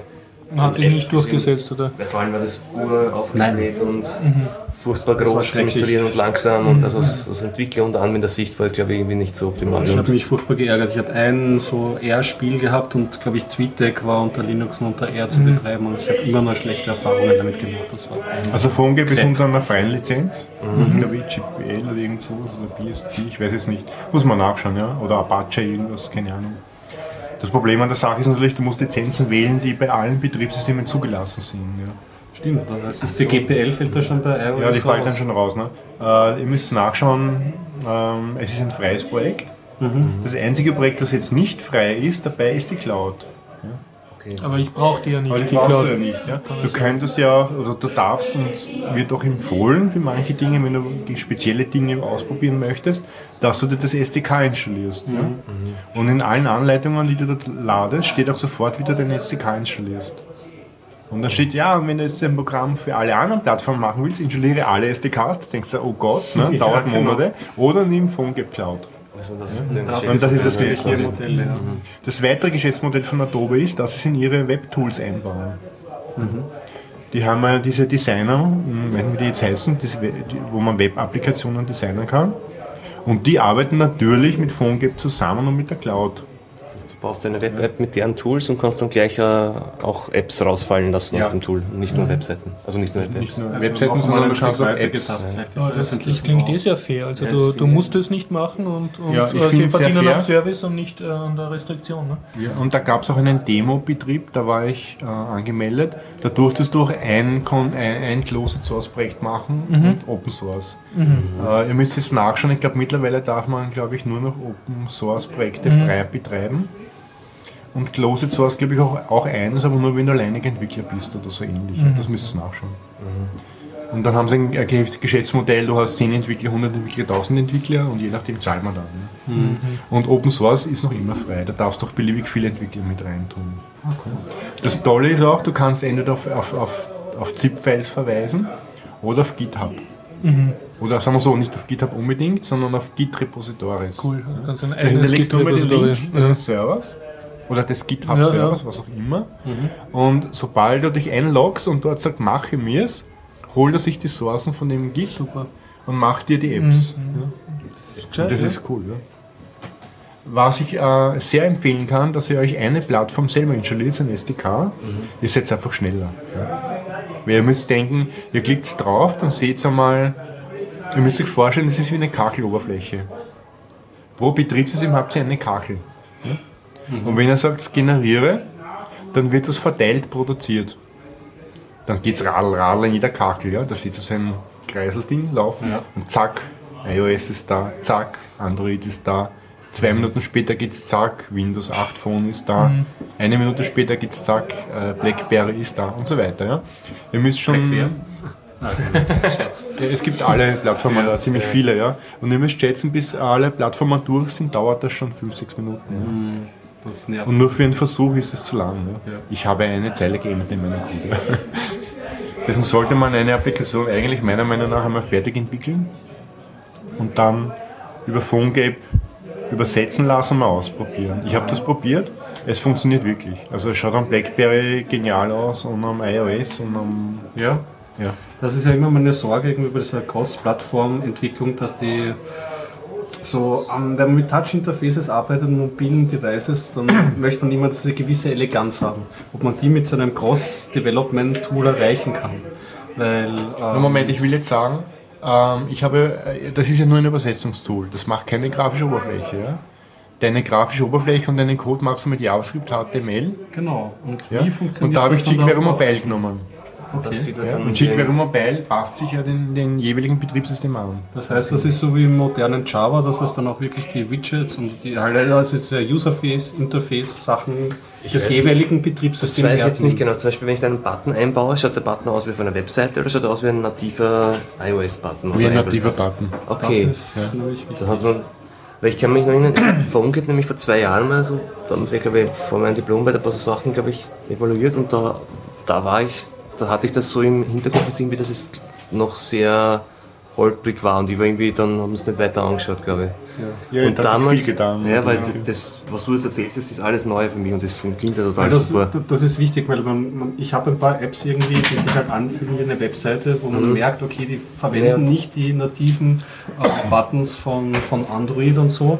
Und da fühlt man sich immer unwohl. Zum Beispiel die Steam-App ist so etwas, die ähm, verwendet keine Ja. Swipes, du kannst nur drücken und Allerdings, dann genau, wird es halt schwierig. Deswegen wird ja bei ähm, Firefox OS das oft angezweifelt, ob das ein guter Ansatz überhaupt ist. Aber wenn das wirklich jetzt schon vorangeschritten ist, ja, das vielleicht Du hast dann auch bei PhoneGap eine XML-Datei, wo du sagen kannst, äh, also du musst es nicht machen, aber du kannst die Datei angeben, dann kannst du sagen, ein Splash-Screen. Ja? Zum Beispiel, während die App ladet, zeige dieses Bild.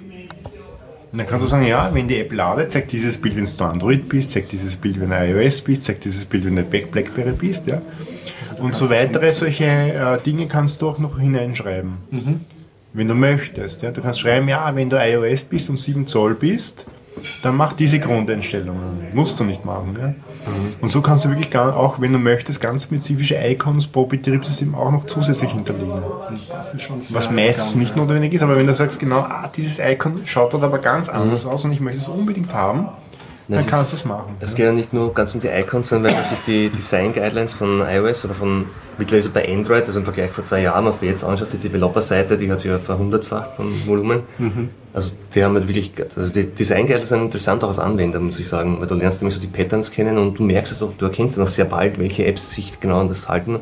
Aber sie versuchen ja Muster, also die Entwickler anzuhalten, so Muster immer wieder zu entwickeln, damit du auf der Plattform auskennst. Du spielst halt neuen, dass links der Drawer zum Reinziehen ist, aus dem ist dein Finger und so Dinge, oder dass man zum Beispiel bei Android nicht unten die Tabs hat wie auf iOS, sondern wenn dann oben oder nur Swipe-Tabs. Das sind so Und so Interface-Guidelines. Interface, genau, Interface-Guidelines. Und bei iOS ist es so, dass die das ganz verwerfen, wenn du die Guidelines grob missachtest. Bei, bei Android ist es nicht so, dass, aber es wird halt stark empfohlen.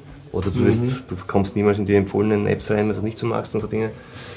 Aber, und das kann man aber dann trotzdem machen, wenn man sich genügend Arbeit macht. Dass man zum Beispiel sagt, ich möchte jetzt die Tabs unten bei iOS und oben bei Android, was halt bei Android Das macht so ist. automatisch. Macht automatisch. Ja. Also Ja, schon mich hat das eher negativ überrascht. Ja. Ich habe meine App geschrieben damit, habe es dann übersetzt, starten auf einem iOS-Gerät und habe eher ge- eher geflucht, dass es jetzt ganz anders ist. Ja. Und dann hat mir jemand erklärt, das ist dort so. Ich gerade sagen, Okay, als- das also ist halt so. Ja. Ich habe mir gedacht, ah, endlich habe ich eine App, die überall gleich zum Bedienen ist. Und dann höre ich, nein, die Hersteller machen das absichtlich wegen ihren Wiedererkennungswert und wollen die Kunden speziell in irgendwelche Bedienmuster treiben, damit sie sich gestört fühlen, wenn sie die Plattform ändern. Ja. Na, Obwohl, Das, so ich sehe finde das ich das persönlich. Ja. Ich finde das negativ beim Stören, aber aus Anwendersicht macht es Sinn. Also rein vom Benutzerinterface, wenn du nämlich jeder App das anders ausschaut. Nein, dass sie, warum schaut eine App ein iOS anders aus? Wie auf ein Android. Die- Mir persönlich wäre es lieber, die schaut überall gleich aus. Aber Lieber dann, schon, aber zurückpacken dann- bei Android, das geht sich nicht aus. Das sind halt andere das- Paradigmen Natürlich, das sind ja nur meine Wünsche, ja. Das praktisch nicht geht, dafür sorgen schon die Betriebssystemersteller. Ja. Nein, Weil man die wollen ja- ja sich ja irgendwie distanzieren von anderen. Ja, die wollen sich unterscheiden. es wäre leicht möglich, Patenten, dass... ja, das darf nicht beleuchten unten, wenn man das Ende erreicht und dann verklage ich dich und so. Nein, bei mir wir scrollt ja. jetzt die, Bounce, die Liste bounced jetzt auch so. Was, das bounced? Das hat Aber sich Synologie die- Mod getraut, oder was? Nein, das, Oder ist das generell sie jetzt so? bounced in alle Richtungen. Das ist ein Wahnsinn. Und sie macht gerade. Aber die, wegen einem Gleichausschauen, wenn ich als App entwickle, jetzt meine App, die Johnny-App, mache ich so, dass sie überall absolut gleich ausschaut, weil meine Kunden soll es überall gleich bedienen können. Dann schaut aber deine App ganz anders aus, weil du hast ein anderes Konzept im Kopf. Dann schaut die auf, auch auf allen Plattformen gleich aus, aber anders. Bei mir ist das Menü links, bei dir ist das Menü rechts zum Beispiel. Ja. Und so hast du dann, ich als Benutzer benutze nur ein Device, mir ist ja wurscht, wie es auf iOS aussieht, weil ich habe nur ein Android oder ich habe nur ein Blackberry oder keine Ahnung. Und trotzdem schaut dann jede App anders aus. Also ich denke so prinzipiell macht schon Sinn, dass man sich auf so ganz, muss jetzt nicht irgendwas Komplexes sein, aber so grobe Muster einigt. Zum Beispiel, dass ein Menü links ist, dass die Zurückbutton immer zurückgeht, dass, dass der Das finde ich okay, ja. und das ist nämlich, dass die Tabs immer oben sind, weil mich stört das, wenn zum Beispiel die Ö1-App hat die Tabs unten wie auf iOS, weil die haben auch so, was überall gleich ausschaut. Ja. Und das finde ich, also ich, ich verstehe sehr wohl den Argument mit dem Wechseln, weil das ist Login, das macht das, mache Dinge, mache Plattformen ganz, ganz schlimm und ganz sehr gerne. Aber auch ich selber als Anwender möchte nicht einfach, dass jede App, ich möchte ein bisschen was Einheitliches haben, aus ästhetischen Gründen oder aus, aus Gewohnheit. Auf und jeden Fall. Performance. Ja, was mir gefallen hat, ist eben, dass, äh, dass dann eben äh, PhoneGap mit jigVero Mobile gewisse Dinge anpasst, je nach Betriebssystem. Ja. Das macht das- Das stört zwar mich, weil ich die anderen nicht gekannt habe und dass es anders ist, aber die Leute, die dann die Betriebssysteme haben, sind wieder glücklich, wie Genau, der sie- meint, weil sie es steigert gewohnt sind. Ja?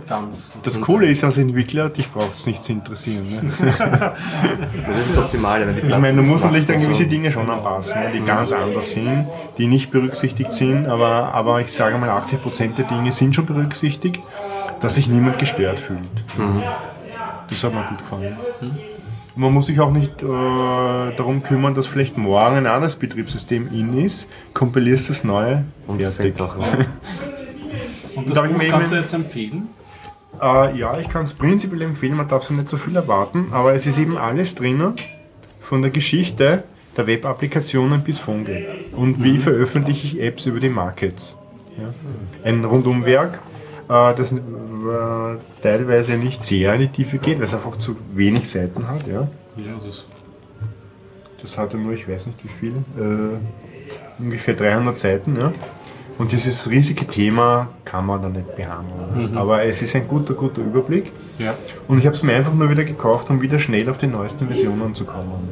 Ja, Ich habe das verwendet vor drei Jahren, dann vor einem Jahr, dann, dann jetzt ein Jahr nicht. Und jetzt habe ich mein Buch gehabt von 2013, wo der letzte Stand drin ist, der eh schon wieder veraltet ist mittlerweile, ne? weil es geht ja monatlich. Ne?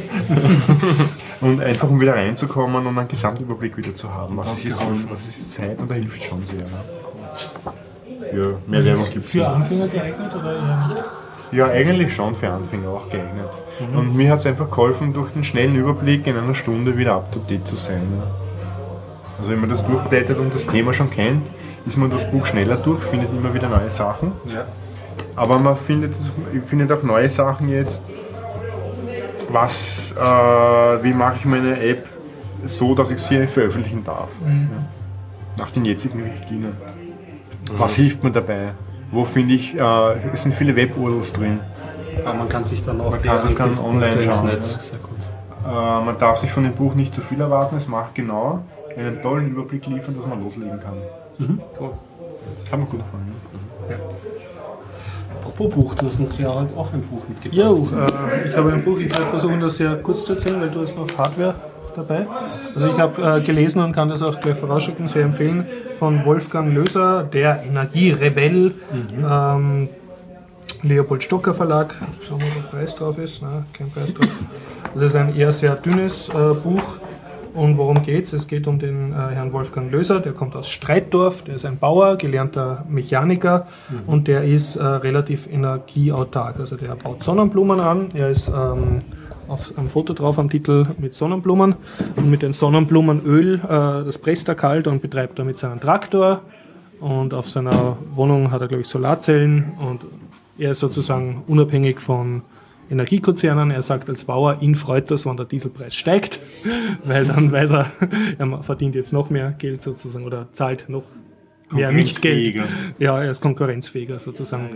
Und äh, er, ähm, er ist Mitglied beim äh, Euro, äh, also beim Solarstammtisch vom Herrn äh, Ingenieur Franz Nissler, der ist vor kurzem gestorben und hat sich sozusagen in, in Österreich jetzt äh, mit Energiepolitik beschäftigt und handelt dann halt mehrere Themen ab, aber jetzt nicht aus einer wissenschaftlichen Sicht und auch sondern eher aus einer, wie soll man sagen, aus einer sehr anwenderorientierten Sicht oder von ihm als, was er halt als Privatperson dazu meint. Zum Beispiel, was die freuen wird, Harald, er hält überhaupt nichts von Smartmetern.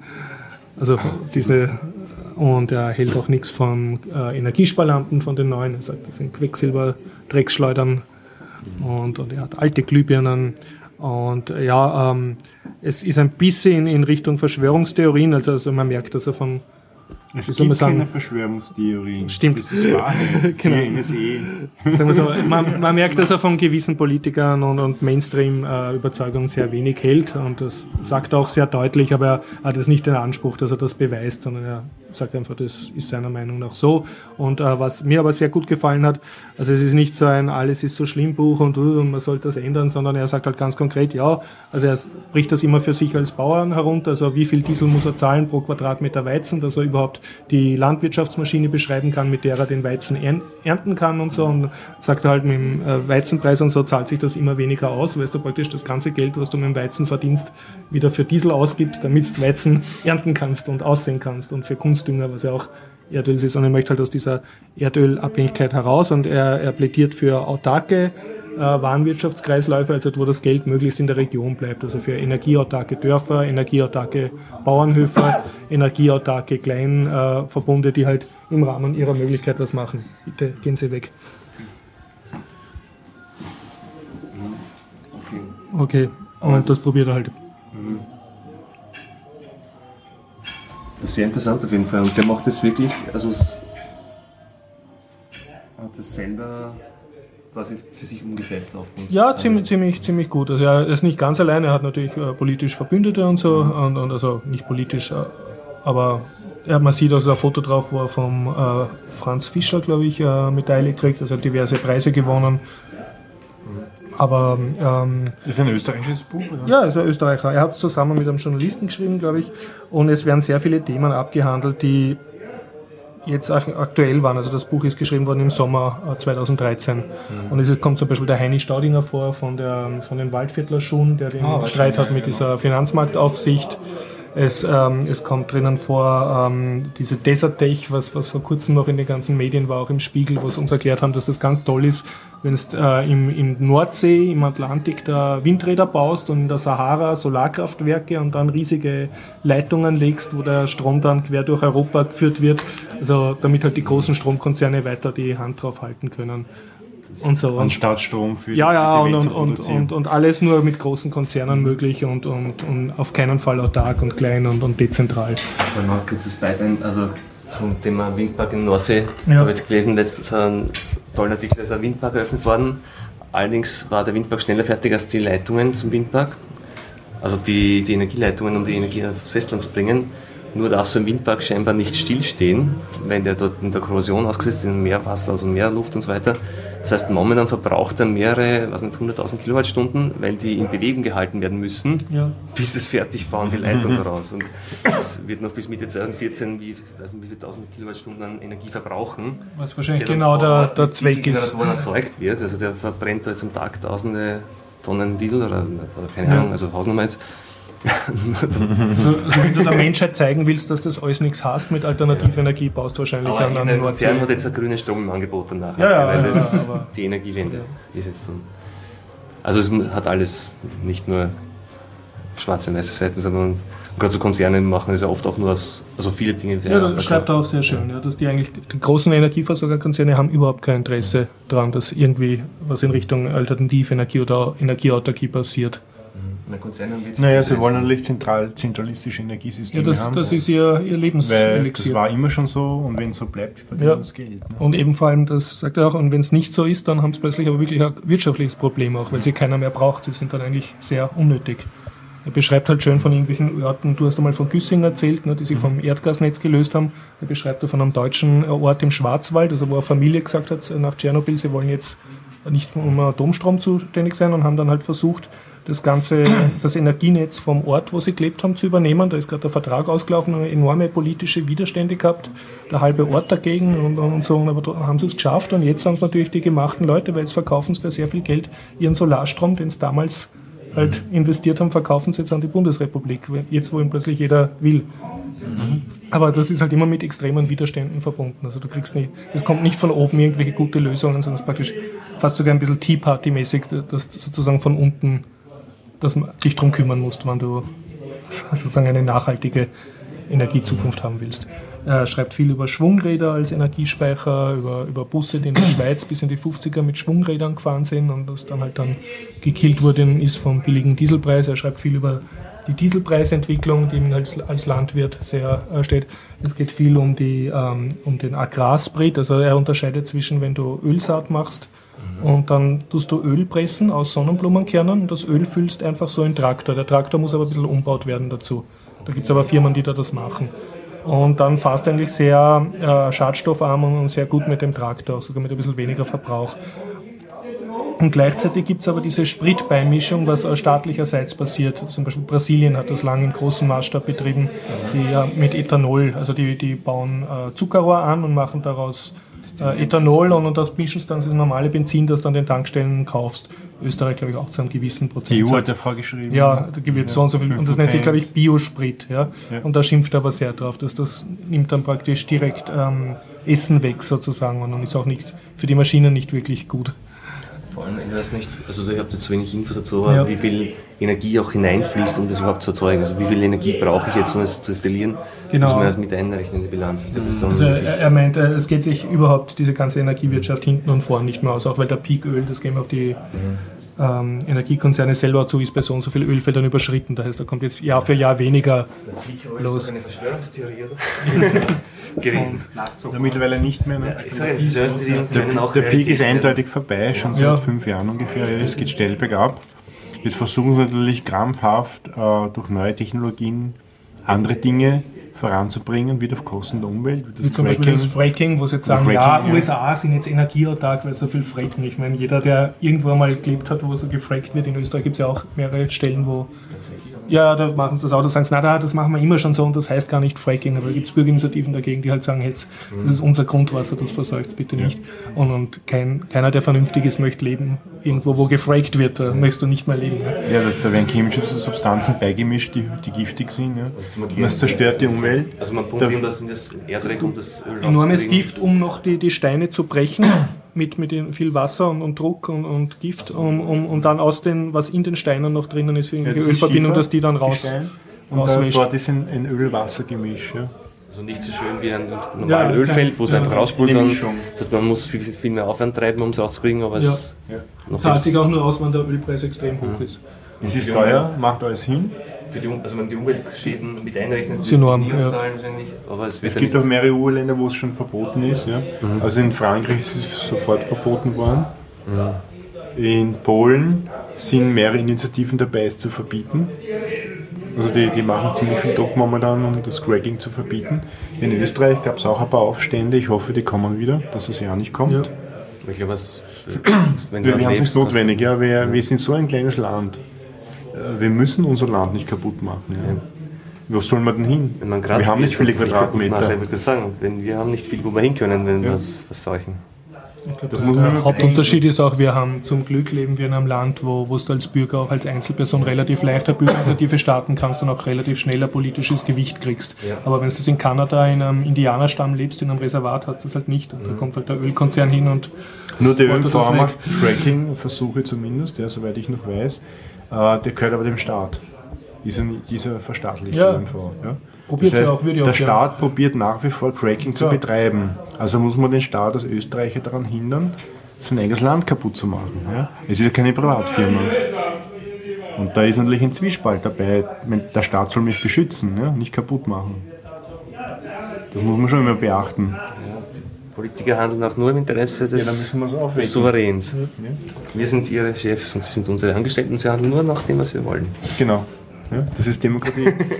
Ist das so, oder? ja, also zum Buch zurück, es werden das ist alle natürlich so. Und wird natürlich auch so gemacht. Warum muss es Es wär, es sind auch sehr viele äh, politische Beispiele drin über, über einen Bauer, der enteignet wird für eine Gasleitung, die quer durch seinen Hof geht und den Hof praktisch roniert und dann ist das ganze Gaskraftwerk defizitär und so. Und, und halt zurückfahren wird. Er schreibt sozusagen sehr aus, aus Sicht vom Häuschenbesitzer oder vom Landwirtschaftsbesitzer oder vom Also Betriebsbesitzer und mit schönen Rechenbeispielen. Also sehr bodenständig das Ganze. Und Also das geprägt wird, aber trotzdem auch und sehr schön sehr viele Firmenadressen drin, also wo du jetzt hingehen kannst und dir einen Holzvergaserofen kaufen kannst, welche Firma in Bayern oder in Österreich äh, dir Öl, äh, den Traktor umbaut auf Öl, Ölsaatbetrieb. War, dass du dann, ja, schreibt halt, du kannst äh, bei der Ölsaat äh, das Öl tust den Traktor und dann bleibt was übrig, das heißt ein Ölkuchen oder so und das kannst du den Schweinen verfüttern. Also das Ganze ist, bleibt dann, du hast dann einen sehr guten Wirkungsgrad von, von dem. Mein Hammer fährt auch damit, oder? Dein was? Mein Dein großer Hammer? SUV. Man kann ihn umbauen, aber ich glaube, geht, das geht eher auf Diesel. Ich weiß nicht, ob Hammer prinzipiell mit Diesel. Ich glaube, es ist ja prinzipiell eine gute Idee, keinen Hammer zu kaufen. Und er ist halt natürlich fürs Elektroauto. Also er findet, was auch schön ist, was, obwohl ich mich jetzt wirklich seit den, seit den späten, also seit ich klein bin eigentlich, beschäftige ich mich mit dem Thema einer, also Anti-Atom und Energiepolitik und so. Aber was er sehr, sehr schön argumentiert ist, wenn du jetzt ein Haus hast, bringt es mehr, dass du Solarflächen baust, also Photovoltaik, und versuchst äh, sauberen Strom zu gewinnen, als dass du versuchst, jetzt das super zu dämmern, das Haus, und, auf, äh, und lauter Energiesparlampen reinzutun, weil er sagt halt, was ist, wenn du dann urviel Geld ausgegeben hast für ein gedämmtes Haus, ja, und dann steigt der Strompreis wegen der nächsten Ölkrise oder weil dem Putin nicht, irgendwas mit Gas nicht mehr passt oder so, ne? und dann hast du trotzdem noch laufende Kosten. Und wenn du stattdessen einmal investierst, dass du Solaranlagen hast, hast du jetzt immer einen Strom und dann kannst du immer noch, wenn da Geld übrig ist, versuchen, den Verbrauch zu senken. Aber du sollst erst einmal dein eigener Herr werden deiner Energiequelle. Dass du sozusagen selber produzierst und dann nachher nie mehr was zahlst für den Strom, den du selber erntest. Das ist ein, ein Faktor, den du nicht beeinflussen kannst. Kannst du nicht beeinflussen, genau. genau. Den von außen halt. Wenn das steigt, dann Als Praktiker kann ich nur empfehlen, macht sich mal eine Warmwasser mit Heizung. äh, Solaranlage meinst du? Eine, eine thermische Solaranlage. Ja. Die bringt am allermeisten, weil wir verbrauchen Genau. ungefähr 60, 70 Prozent Wärmeenergie. Nur fürs Wasser auf. Ja. für, nur auch für Heizung und Wasser. Ja. und fürs Licht 1%. Genau. Ja? So krass. Nur 1%. Ja. Aber deshalb wird ja auch auf Energiesparlampen rumgerissen, das tut den Stromkonzernen nicht weh, ob es weniger Aber Licht warum kam, kam das Gesetz der Verbot der Glühbirnen? Ja, das habe ich eh schon mal erklärt im Podcast auch. Das war eigentlich in Australien, wurde die 200 Watt Birne verboten, um Brände zu verhindern. Ja. Das ja- hat ein ja. deutscher Minister damals mitbekommen und hat das Thema angefangen in der EU zum Thema zu machen. Wir müssen Glühbirnen verbieten, die sind gefährlich. Ja. Daraufhin sind natürlich mehrere Firmen auf den Zug aufgesprungen, nämlich Osram und Philips. Warum wohl? Ne? Die haben ja Glühbirnen produziert und durch die große Konkurrenz keinen Gewinn mehr gemacht. Und haben darauf gepocht, ja, das ist ja alles urgefährlich, ja? wir müssen Strom sparen, da kann man ja so viel Strom sparen. Ja? Äh, Im Endeffekt ist es fast nichts, was man da sparen kann, ja? wenn man es jetzt auf den Energieverbrauch eines Haushaltes rechnet, weil es eben nur 1 bis maximal 2% ist. Und von den 1 bis 2% kannst du dann 0, irgendwas Prozent sparen. Ja? Und da macht man so viel Aufwand mit Gesetzen und Verboten und setzt Umweltgifte frei und gefährdet Leben. Ja? Ja, ich hoffe ja, dass da trotzdem die Leads jetzt nochmal die, die Vorfahrt übernehmen und dass jetzt Das soll sich jeder die bilden, LED-Lampen ja. dann. Aber wie wird der LED produziert eigentlich? Ist das auch eigentlich etwas, was Gedanken gute Frage. sollte? Was ist das? Wie ist der Produktions, wie, wie, ähm, wie schädlich oder wie gut ist die Produktionsweg einer, einer LED eigentlich, einer Oder- oder was braucht man dafür? Ist es, wenn ich dann denke, dass dann, keine, ich weiß, Im Vergleich zur, keine zur Ahnung, Glühbirne wenn mal irgendwann Tonnen an LEDs auf den Müllbergen liegen, auch wenn sie länger halten, irgendwann besser auch entsorgt werden. Keine Ahnung, ob es Ja, ich, ich würde sagen, das ist weniger gefährlich. Ja. Am gefährlichsten ist die Produktion. Da werden sehr, sehr viele giftige Stoffe frei. Wenn man jetzt Werke in Europa anschaut, wie in Kärnten zum Beispiel, ja, da gibt es Chipfirmen, die haben Kreislaufsysteme. Erstens einmal, weil die Rohstoffe und diese seltenen Dinge, die da verwendet werden, teuer sind, werden die rückgewonnen. Ob das in China so ist, kann ich nicht sagen. Ja. Das müssen wir jetzt äh, recherchieren, aber wenn man das nicht macht, ist eine jede Chipfabrik eine Urdreckschleuder. Das ist einmal, um mundartlich zu sprechen, eine, eine, eine extrem gefährliche Sache. Ja. nicht so mal möchte. Nicht, wo man wohnen möchte.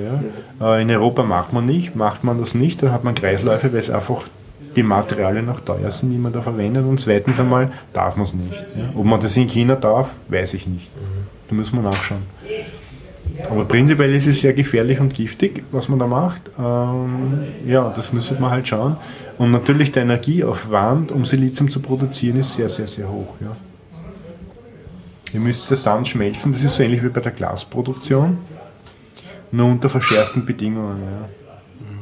Das heißt, du hast dann ein Rohsilizium, das musst du wieder reinigen. Ja. Reinigen heißt wieder aufschmelzen.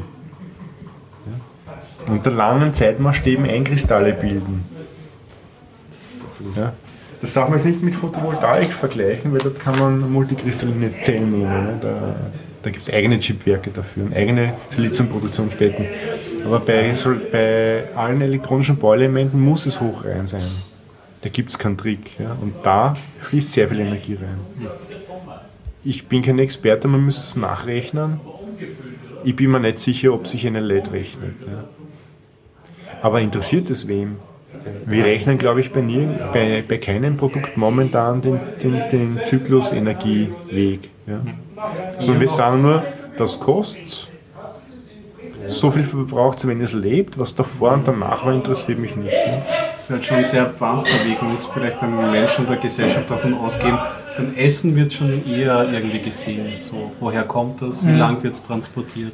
Das sind so die Sachen, wo man zumindest jetzt mal so einen Ansatz von Awareness irgendwie hat in der Gesellschaft. Ja, aber ich sage euch ehrlich, die LED ist nicht das Thema. Ja? Das Thema ist, es muss jede drei Monate ein neues Handy her. Pro Ja, Hersteller. das- Schon Ja, mehrmals abgehandelt hier, die geplante. Und da ist sehr viel drin. Das stimmt. Wobei ich auch immer sage, ich habe also ich habe letztens so eine Diskussion geführt und da haben sie, äh, hat irgendwie so ähm, ein, ein, ein Freund von mir gemeint, ja, ähm, es nützt ja gar nichts, wenn alle Leute Müll trennen, wenn sie dann irgendwie auf Urlaub fahren und sich nicht bewusst sind, dass da so viel Abgase entstehen und dass das dann eigentlich eine komplett negative Bilanz ist. Ich sage, ja, kann man so argumentieren. Ich sage trotzdem, so, auch wenn man uns, so jetzt von der Rechnung her unsinnige Dinge macht, die das vielleicht nicht aufwiegen oder so, aber es schärft das Bewusstsein. Und ich glaube, wenn man sich schon Gedanken macht über LED und ähm, Energiestofflampen oder solche Sachen, dann ist das halt schon so ein erzieherischer Wert allein im Ansatz des Gedanken irgendwie. Was ich gut finde an diesen neuen Technologien, wenn man sie vernünftig einsetzt, kann man langlebige Dinge bauen. Ja. Hm. Was noch gut daran ist, äh, man kann Dinge bauen, die vorher nicht möglich waren, die ihnen weiterhelfen können. Aber so wie bei allen Sachen, es hat immer zwei Seiten. Ja. Ich kann es als Waffe einsetzen oder für gute Dinge. Ja. Waffe wäre, ich brauche alle drei Monate ein neues Produkt, damit ich besser bin wie meine Konkurrenz. Das ist die Waffe. Ja. Das Gute ist, äh, die Leute können kommunizieren. Ich könnte auch ein Handy bauen, das fünf Jahre hält oder zehn Jahre. Ja. Und es gibt einen Rohstoffmangel. Ja. Der wird noch verheimlicht. Es wird noch provoziert. Kein Problem, kauft ihr ein neues Handy. Ja? Es ist im Überfluss vorhanden. Es ist es aber nicht. Und ich nehme schon an, dass sich die Wirtschaft wandeln wird. Die weiter so agieren, werden einfach untergehen, die Firmen. Und die in Kreisläufen denken, die werden überleben. Hoffen wir es. Naja, hoffen. Aber es geht einfach das Material aus, ja, ganz einfach. Und ich meine, man darf jetzt nicht in zwei Jahresschritten denken, aber in zehn Jahren schaut die Welt anders aus. Mhm. Ja, aber ich, ich, ich sehe das positiv. Ähm, es ist genug vorhanden, um uns autark, wie in diesem Buch beschrieben, zu leben. Ja, also auch sehr, sehr konkret. Wir sind verschwenden momentan. Sachen drin, was du konkret machen kannst. Und alleine nur, wenn wir die Verschwendung äh, aufhören und in Kreisläufen denken, ja, dann ist es erledigt. Ne? Das bringt doch viel Geld. Also man darf da nicht nur mehr sagen, ja, dann gehen die armen Konzerne zugrunde, wir haben keine Jobs. Das ist genau das Gegenteil der Fall. Ja? Das sieht man auch in Güssing. Also so viele Leute, die dort beschäftigt sind, um diese Kreisläufe in Gang zu halten, Das schafft dann wieder äh, Arbeit. das schafft wieder Arbeitsplätze. Ja? In der Region vor allem. Also die haben Das Geld oft bleibt in unter- der Region und geht nicht in Kreisläufen um die Welt, wo wieder Ölmultis oder irgendwelche kranken Typen in irgendwelchen Wüsten irgendwelche kranken Dinge bauen, die 400 Meter hoch sind. Ne? Ja, wir geben unser Geld äh, zu russischen Diktatoren und äh, zu arabischen. Ne? Dafür, Ja, dass oder auf Benzin haben Dächern äh, irgendwelche Autorennstrecken bauen, wenn ein Fahrer ist in der Wüste. Also keine Ahnung, was sie da wollen. Ne? Ja. Okay, abschließend, was mir gefallen hat, es waren auch Tipps drinnen, was du jetzt machen kannst, wenn du keinen Bauernhof besitzt oder gerade kein, kein Dach hast oder Eigenheim. Gerade nicht, ja.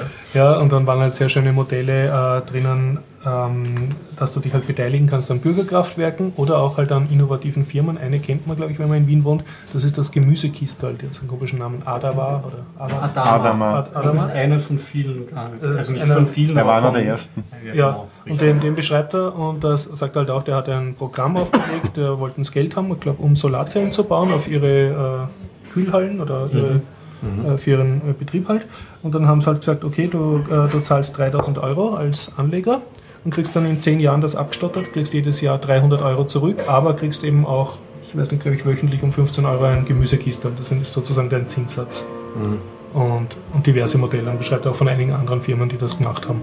Also du kannst sozusagen auch, wenn du jetzt nur in einer Mietwohnung hast und, und kein Bastler bist, kannst einfach, indem du sinnvoll dein Geld investierst, kannst auch sozusagen die regionalen Es gibt Kreisläufe ja auch von der Wien Energie ein Programm zum Das Bürger- Bürgerkraftwerk. Ist ja. das gut? Ist das schlecht? Ich habe das nicht durchschaut vom Konzept her jetzt irgendwie.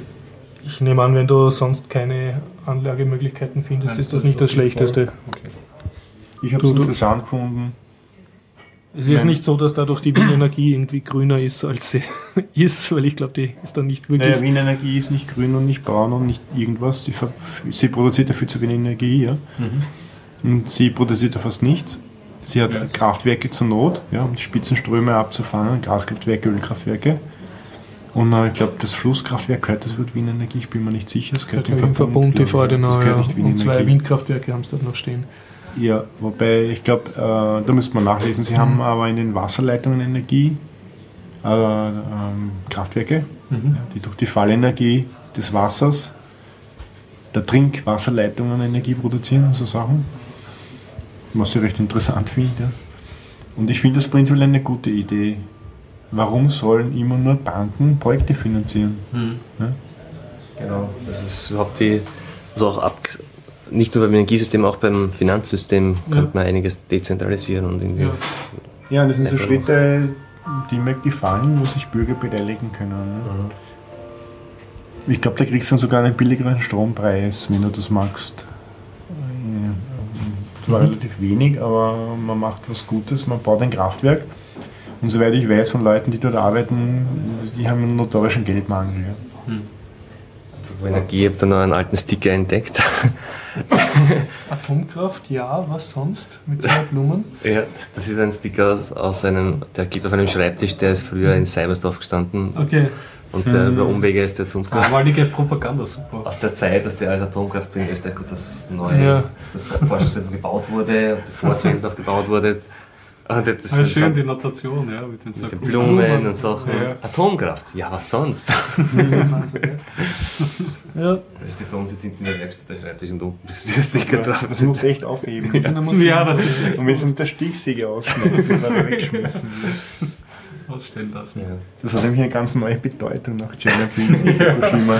Also das war noch Jahrzehnte vorher, glaube ich, also es, oder zumindest einige Jahre vorher. Was hast du uns mitgebracht, Harald, eigentlich? Ja, aber es gibt Neues bei OS Domotics. Äh, wir haben ein Treffen gehabt vorige Woche. Da war ähm, das, das Interesse sehr groß. Es sind immer mehr Leute schon dabei, die auch selbst damit experimentieren. Super. Ihr hattet ja wieder einen Stammtisch im MetaLab, oder? Genau, wir Weil haben alle wieder 14 nicht Tage einen. Stammtisch. Ich weiß, ich bekomme die E-Mails, aber ich, ich komme nie hin. Ja. also ich, ich möchte hinkommen, das nächste Mal schaue ich vorbei. Das nächste große Treffen ist am 8. Jänner Kann man nicht ankündigen, auch für die Hörer, um 18 Uhr im MetaLab, Rathausstraße 6, glaube ich.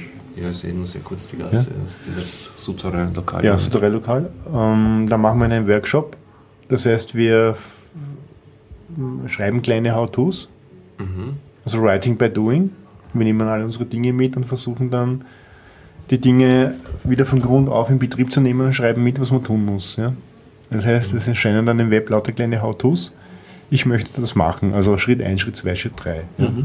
Wie kann ich mit Open Source, Open Hardware was auch immer machen, ja, meine Temperatur messen. Ich möchte, wenn ich auf Handy klicke, soll das passieren oder so Sachen. Ja. das schreibst du dann direkt ins OS Domotic Nicht, Wiki, oder? nicht ich, sondern wir gemeinschaftlich. Okay, ja. Der Ebner filmt mit, dass wir auch ein kleines Videotutorial machen können. Also wir nutzen das, um das den Leuten zu zeigen, gleichzeitig habt ihr selber auch der Dokumentation. Nicht wir zeigen nicht, wir machen das gemeinschaftlich. machen es Ja. gemeinsam, ja. Und Das war der Wunsch der Community, dass wir sowas machen, also machen wir es. Wobei nicht wir jetzt von OS Domotics das machen, sondern die User. Wir mit ihnen, ja, wir sind auch User. Ja. sehr, sehr cool. Das Der Smart Home Stammtisch macht das, ja. Dazu haben wir jetzt, äh, es kam auch der, der Wunsch von manchen Leuten, ja, ein Starter-Kit muss her, ja. Jetzt habe ich ein kleines Starter-Kit mit. Das ist schon vorbespielt mit Software, mit Bootloader und allem drum und dran. Das besteht aus zwei Merkur-Boards. Also gleich zwei sind das, okay. Ja, das sind zwei mehr, ich sind so einen kleinen Sackerl jetzt geliefert. So, dass du einen Sender und einen Dinger hast, oder? Genau, ja, ich packe sie mal aus. Raschel, raschel. Was ist in dem Starter-Kit alles drin? Ja, da Ah, immer Es drin? sind einmal zwei Batterien Genau, und ein ja. Batteriehalter drin. Ne? Wir brauchen Energie. Dann sind zwei Merkur-Boards drin, ein Spiralkabel mit USB und USB Mini, also USB-A auf USB Mini, damit man den USB-Serial-Wandler an den PC anstecken kann. Ne? Mit dem kann man jetzt die Module programmieren. Ich meine, die Module sind jetzt schon vorprogrammiert. Mit einem Arduino Bootloader und mit einer Software äh, auf dem einen Chip ist ein Funkknoten drauf. Das ER REST Server, REST Server Example Merkurboard. Und am anderen ist drauf äh, der RPL Border Router Software auf dem Merkurboard. Ja. Das heißt, äh, ich nehme den Serial-Wandler, stecke ihn mit dem RPL Border Router Modul zusammen, verbinde es mit dem PC und durch Eintippen oder Kopieren von drei Befehlen aus dem Wiki habe ich einen kleinen Mini-Router. Ja, und kann Das schon mein Modul, das zweite Modul, was nämlich jetzt ein Funkknoten ist, mit der Batterie verbindet und kann schon anpingen. Ja, ist auspacken, anstecken, drei Teile, abkopieren, in der Konsole ausführen und ich kann pingen, den Knoten. Ja. Ähm, mit den zwei Batterien. Ja. Das ist im Starter-Kit drinnen und schon äh, einfach Aber der kann jetzt nur. play. Wie kann der jetzt was schalten? Da kannst du die LED ein- und ausschalten, die oben ist, Okay. die Temperatur messen vom internen integrierten Temperaturfühler Ja. und seine Bat- Batteriespannung messen. Und du kannst mal die Plattform kennenlernen und mal Du kannst kennenlernen, die Befehle, wie du Aber machst. ich möchte jetzt noch eine Steckdose oder irgendeinen Fühler anschließen. Wie, Das wie ist mache jetzt noch das? nicht mit dem Das ist jetzt ein, Exper ein Starter-Kit. Äh, Mhm. Wie mache ich mich mit der Sache vertraut, wenn ich, wenn ich experimentieren möchte? Also das kann, da kann ich sozusagen jetzt nur die Temperatur von dem anderen Merkur-Board oder sein LED kontrollieren. wenn du nichts dazu lötest, ja. Ja, Wenn du einen Felleffekt-Transistor dazu lötest und einen Relais, kannst du doch kann ich dann alles noch andere schalten. Okay, ja. ja. Aber das geht jetzt über ein leichtes Tutorial für Anfänger Okay, hinaus. Ja. Dieses Starter-Kit ist einfach dazu gedacht, Plug and Play zusammenstecken und sich freuen. Ja. Das Und heißt, was, was kostet das Starter-Kit im Shop? das Starter-Kit kostet 82,90 Euro. Ja, Äh, damit kann man loslegen. Und ist im Shop auf. Lager? Es ist im Shop auf Lager schon. Und das zweite Neue ist, jetzt habe ich wieder kein Werkzeug mit. Jetzt wird schwierig. Wie kriegt man die weiße Box auf? Und zwar vom Gehäuse her, wenn Sie die meisten kennen, kennen, das ist ein Klimatesensor. Aber jetzt die Variante 2, die im Shop jetzt auch erhältlich ist. also eine Box mit einem Temperatur- und Feuchtefühler drin. Genau, die. Klimate Version 2. Da ist jetzt der DS1820 Sensor in den Temperaturfühler integriert und hat auch einen empfindlicheren Feuchtefühler, der schneller misst. Ja. Damit die Messwerte immer konstant bleiben und genau bleiben, egal wie die Spannungslage des Akkus oder der Batterie ist, ist ein DC-DC-Wandler jetzt integriert, der dafür sorgt, dass es immer 3,3 Volt hat. Ist- Und sobald die in Serie geschalteten Batterien oder Akkus 0,8 Volt unterschreiten, schaltet es ab. Mhm, Du hast keine verfälschten Messwerte. Du hast dann bis zum Schluss keine verfälschten Messwerte. Ja. Man hat auch da drinnen noch genügend Pins frei, um irgendwelche anderen Dinge anzuschließen, wenn man möchte, wenn man es kann. Ja. Und es wird, so wie man es hier sieht und dann auch im Podcast siehst, äh, mit Batterien geliefert, hier sind Akkus drin. Mit Batterien geliefert und kostet jetzt 59, 90 glaube ich. Also, ja. Im Shop nachschauen. Die Software ist natürlich auch wieder im Internet, äh, der Schaltplan auch. Ist nicht so schwer. Alles offen. Ja, alles offen. Mitmachen und freuen. Natürlich kann man mit dem Experimentierkit, mit dem Starter-Kit und äh, kann man auch schon alle Sensoren und Aktoren auch ansteuern, die es im Shop zu finden gibt oder die man sich überlegen kann zu bauen. Ja. Das Ganze beruht auf dem Application-Protokoll Coop von der ETF, was frei ist, was ein RESTful Service ist für Haustechnik. Wer mehr wissen will und in Wien ist, soll eben ins MetaLab kommen am 8. Da fahrt er mehr. Ins Wiki schauen, Und eigentlich alle zwei Wochen ist der Smart Home Stammtisch, ne? Ja, normal haben wir alle zwei Wochen im MetaLab, ja. Weihnachten. Jetzt vor Weihnachten bin ich mir nicht sicher. Einfach unter metalab.at schauen, da ist ein Kalender und da ist eingetragen, Genau. wann der nächste Smart Home Stammtisch ist. Also den neuen Klimate 2 gibt es auch im Shop und die Starter-Kit auch. Ja. Sehr gut. Wir werden auch in Chemnitz wieder vertreten sein. Wir werden einmal einreichen, schauen, ob wir genommen werden. Wir werden einen Vortrag einreichen und auch einen, wieder einen, einen Tisch. Cool. Eine Messestand, kommende ja. Jahr dann, 2015. Das kommende Jahr. Ja. Das ist immer zweite Woche im März. Apropos MetaLab, ich habe einen letzten Podcast gehört, weil ich ja nicht dabei war. Natürlich höre ich ja nach. Weil ich war ja in MetaLab bei dem Bitcoin-Mitiger zufällig und da habe ich diesen Automat an der Wand gesehen, von Genau, dem ich gesprochen habe. Sonst habe ich Bitcoin- damals ja, noch. er geht aber noch immer nicht. Ja, dann noch immer, es waren so Leute und da habe ich mich daran gedacht, zum Anschauen, weil ich am Anfang habe ich mich nämlich noch gewundert, was das ist. Weil es schaut so in diesem Kinderüberraschungslook. Ja, Designt, ja. Das ist ja. wirklich, also schaut zumindest toll aus. Ich weiß nicht, ob er funktioniert jetzt schon. Nein, also gestern hat er noch nicht funktioniert. Es war immer noch das Pickel dran, dass er derzeit nicht funktioniert, aber gemeinerweise ist schon genau die, die Inhaltsliste drauf, was du dir alles ziehen könntest, wenn er funktionieren würde. Das heißt also Raspberry, Arduino, Kabel. Wie schauen die Dinge aus? Also die, äh, was man da alles rein kann in die Steckte, vielleicht könnt ihr ihr auch von euch Hardware das in den Automaten Wir können einen reinbekommen. OS-Domotics-Automat draus machen. Ja, der ne? Florian wartet eh drauf, bis wir ein Starter-Kit haben. Das würde nicht reinpassen, ne? Nämlich ist das dort so, die dann Boxen oder wie ist das Zigarettenschachtel gelöst? äh, Ich nehme an, du, du kriegst etwas rein, was, was so groß ist wie mehrere Zigarettenschachteln. Das sind recht große Schubladen, die du da unten rausziehen kannst. Also der Florian Bittner, der den äh, Hackerspace Shop betreibt, der wartet eh schon, bis wir ein Starter-Kit haben. Und er hat gemeint, ja, sobald wir Starter-Kit haben und die nötige Doku übernimmt das den Shop. Und dann gibt es sicher auch in dem Automaten, würde ich mal behaupten. Ja. Wenn wir es in die Packungsgröße bringen. Wenn du dann nachts einfach einmal ein kannst, brauchst, ja, ein ein Merkurboard, dann benötigst, das ins MetaLab, ist nachts immer offen und packt sich da Sehr ja. Schön. Ja, früher bin ich zum Zigarettenautomaten gebildet, jetzt bin ich erst zum Hardware-Automaten. Ich brauche einmal schneller ein paar Kabel. Wir haben noch diverse Meldungen. Willst du die echt noch, Ja, noch hey, bringen, dazu oder- oder- schreibe ich sie die ganze Woche auf. Ja, vielleicht sind die Ja, also ich- mal. kann das mit Android KitKat ist nicht so viel interessant, das Ja. kann ich gerne noch später erzählen.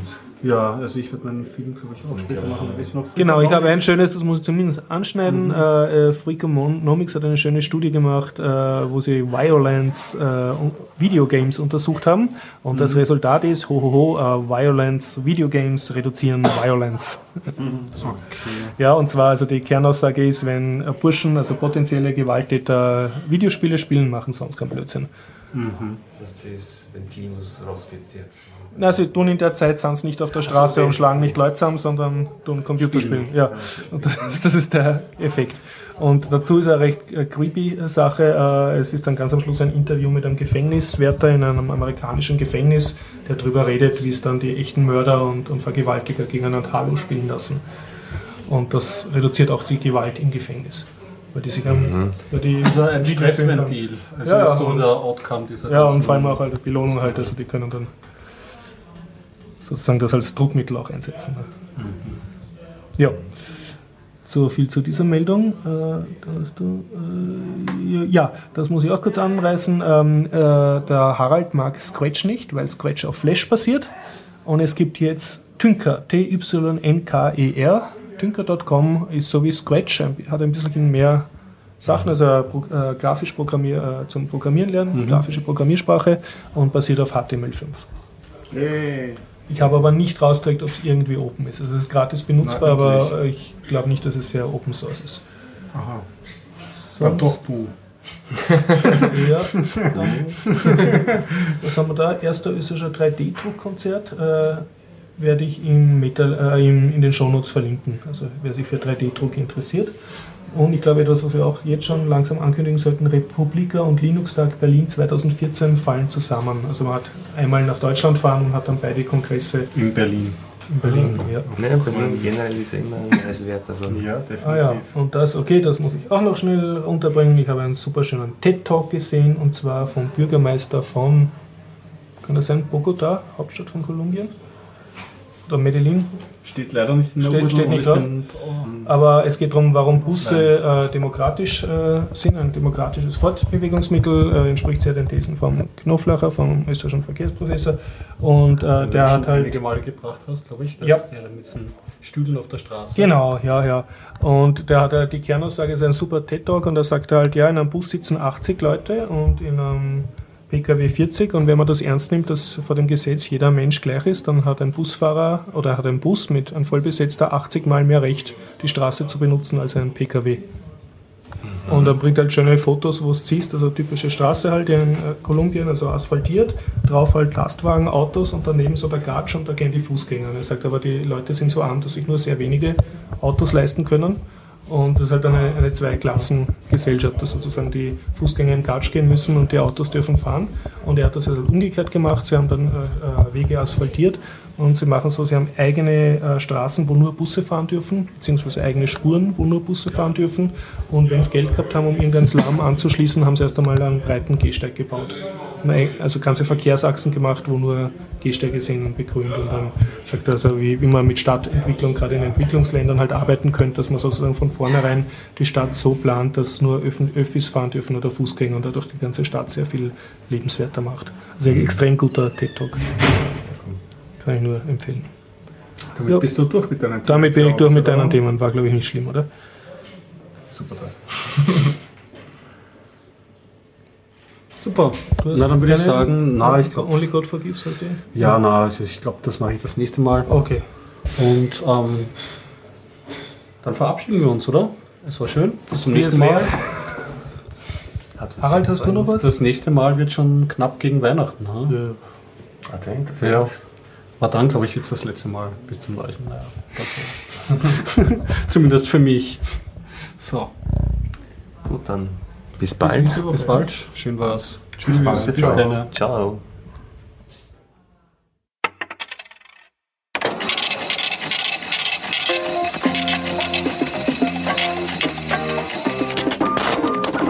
Bitcoin korrigiert auf 50%.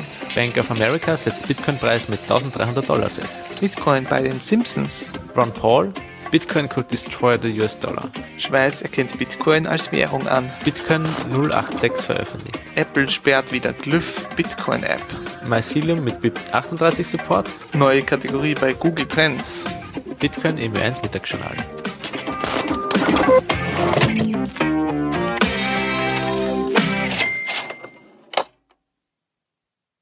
Diese Folge 55 findet ihr unter bitcoinupdate.com. Hallo Tyler, Hallo, ähm, was verkaufst du da Schönes? ich verkaufe die CD-Präsentation für die Robexotica von Elektroskop. Das ist anlässlich zum fünften Geburtstag der Robexotica der Soundtrack dazu. Und wer hat diese Lieder gemacht, die auf dem Soundtrack drauf sind? Die Gruppe heißt Elektroskop, Ja. das sind zwei Leute. Das ist ihre zweite CD schon. Die erste heißt Es ist nicht alles rosarot. Und von der Musik her geht es in Richtung Elektropop, Kraftwerk, 80er Jahre.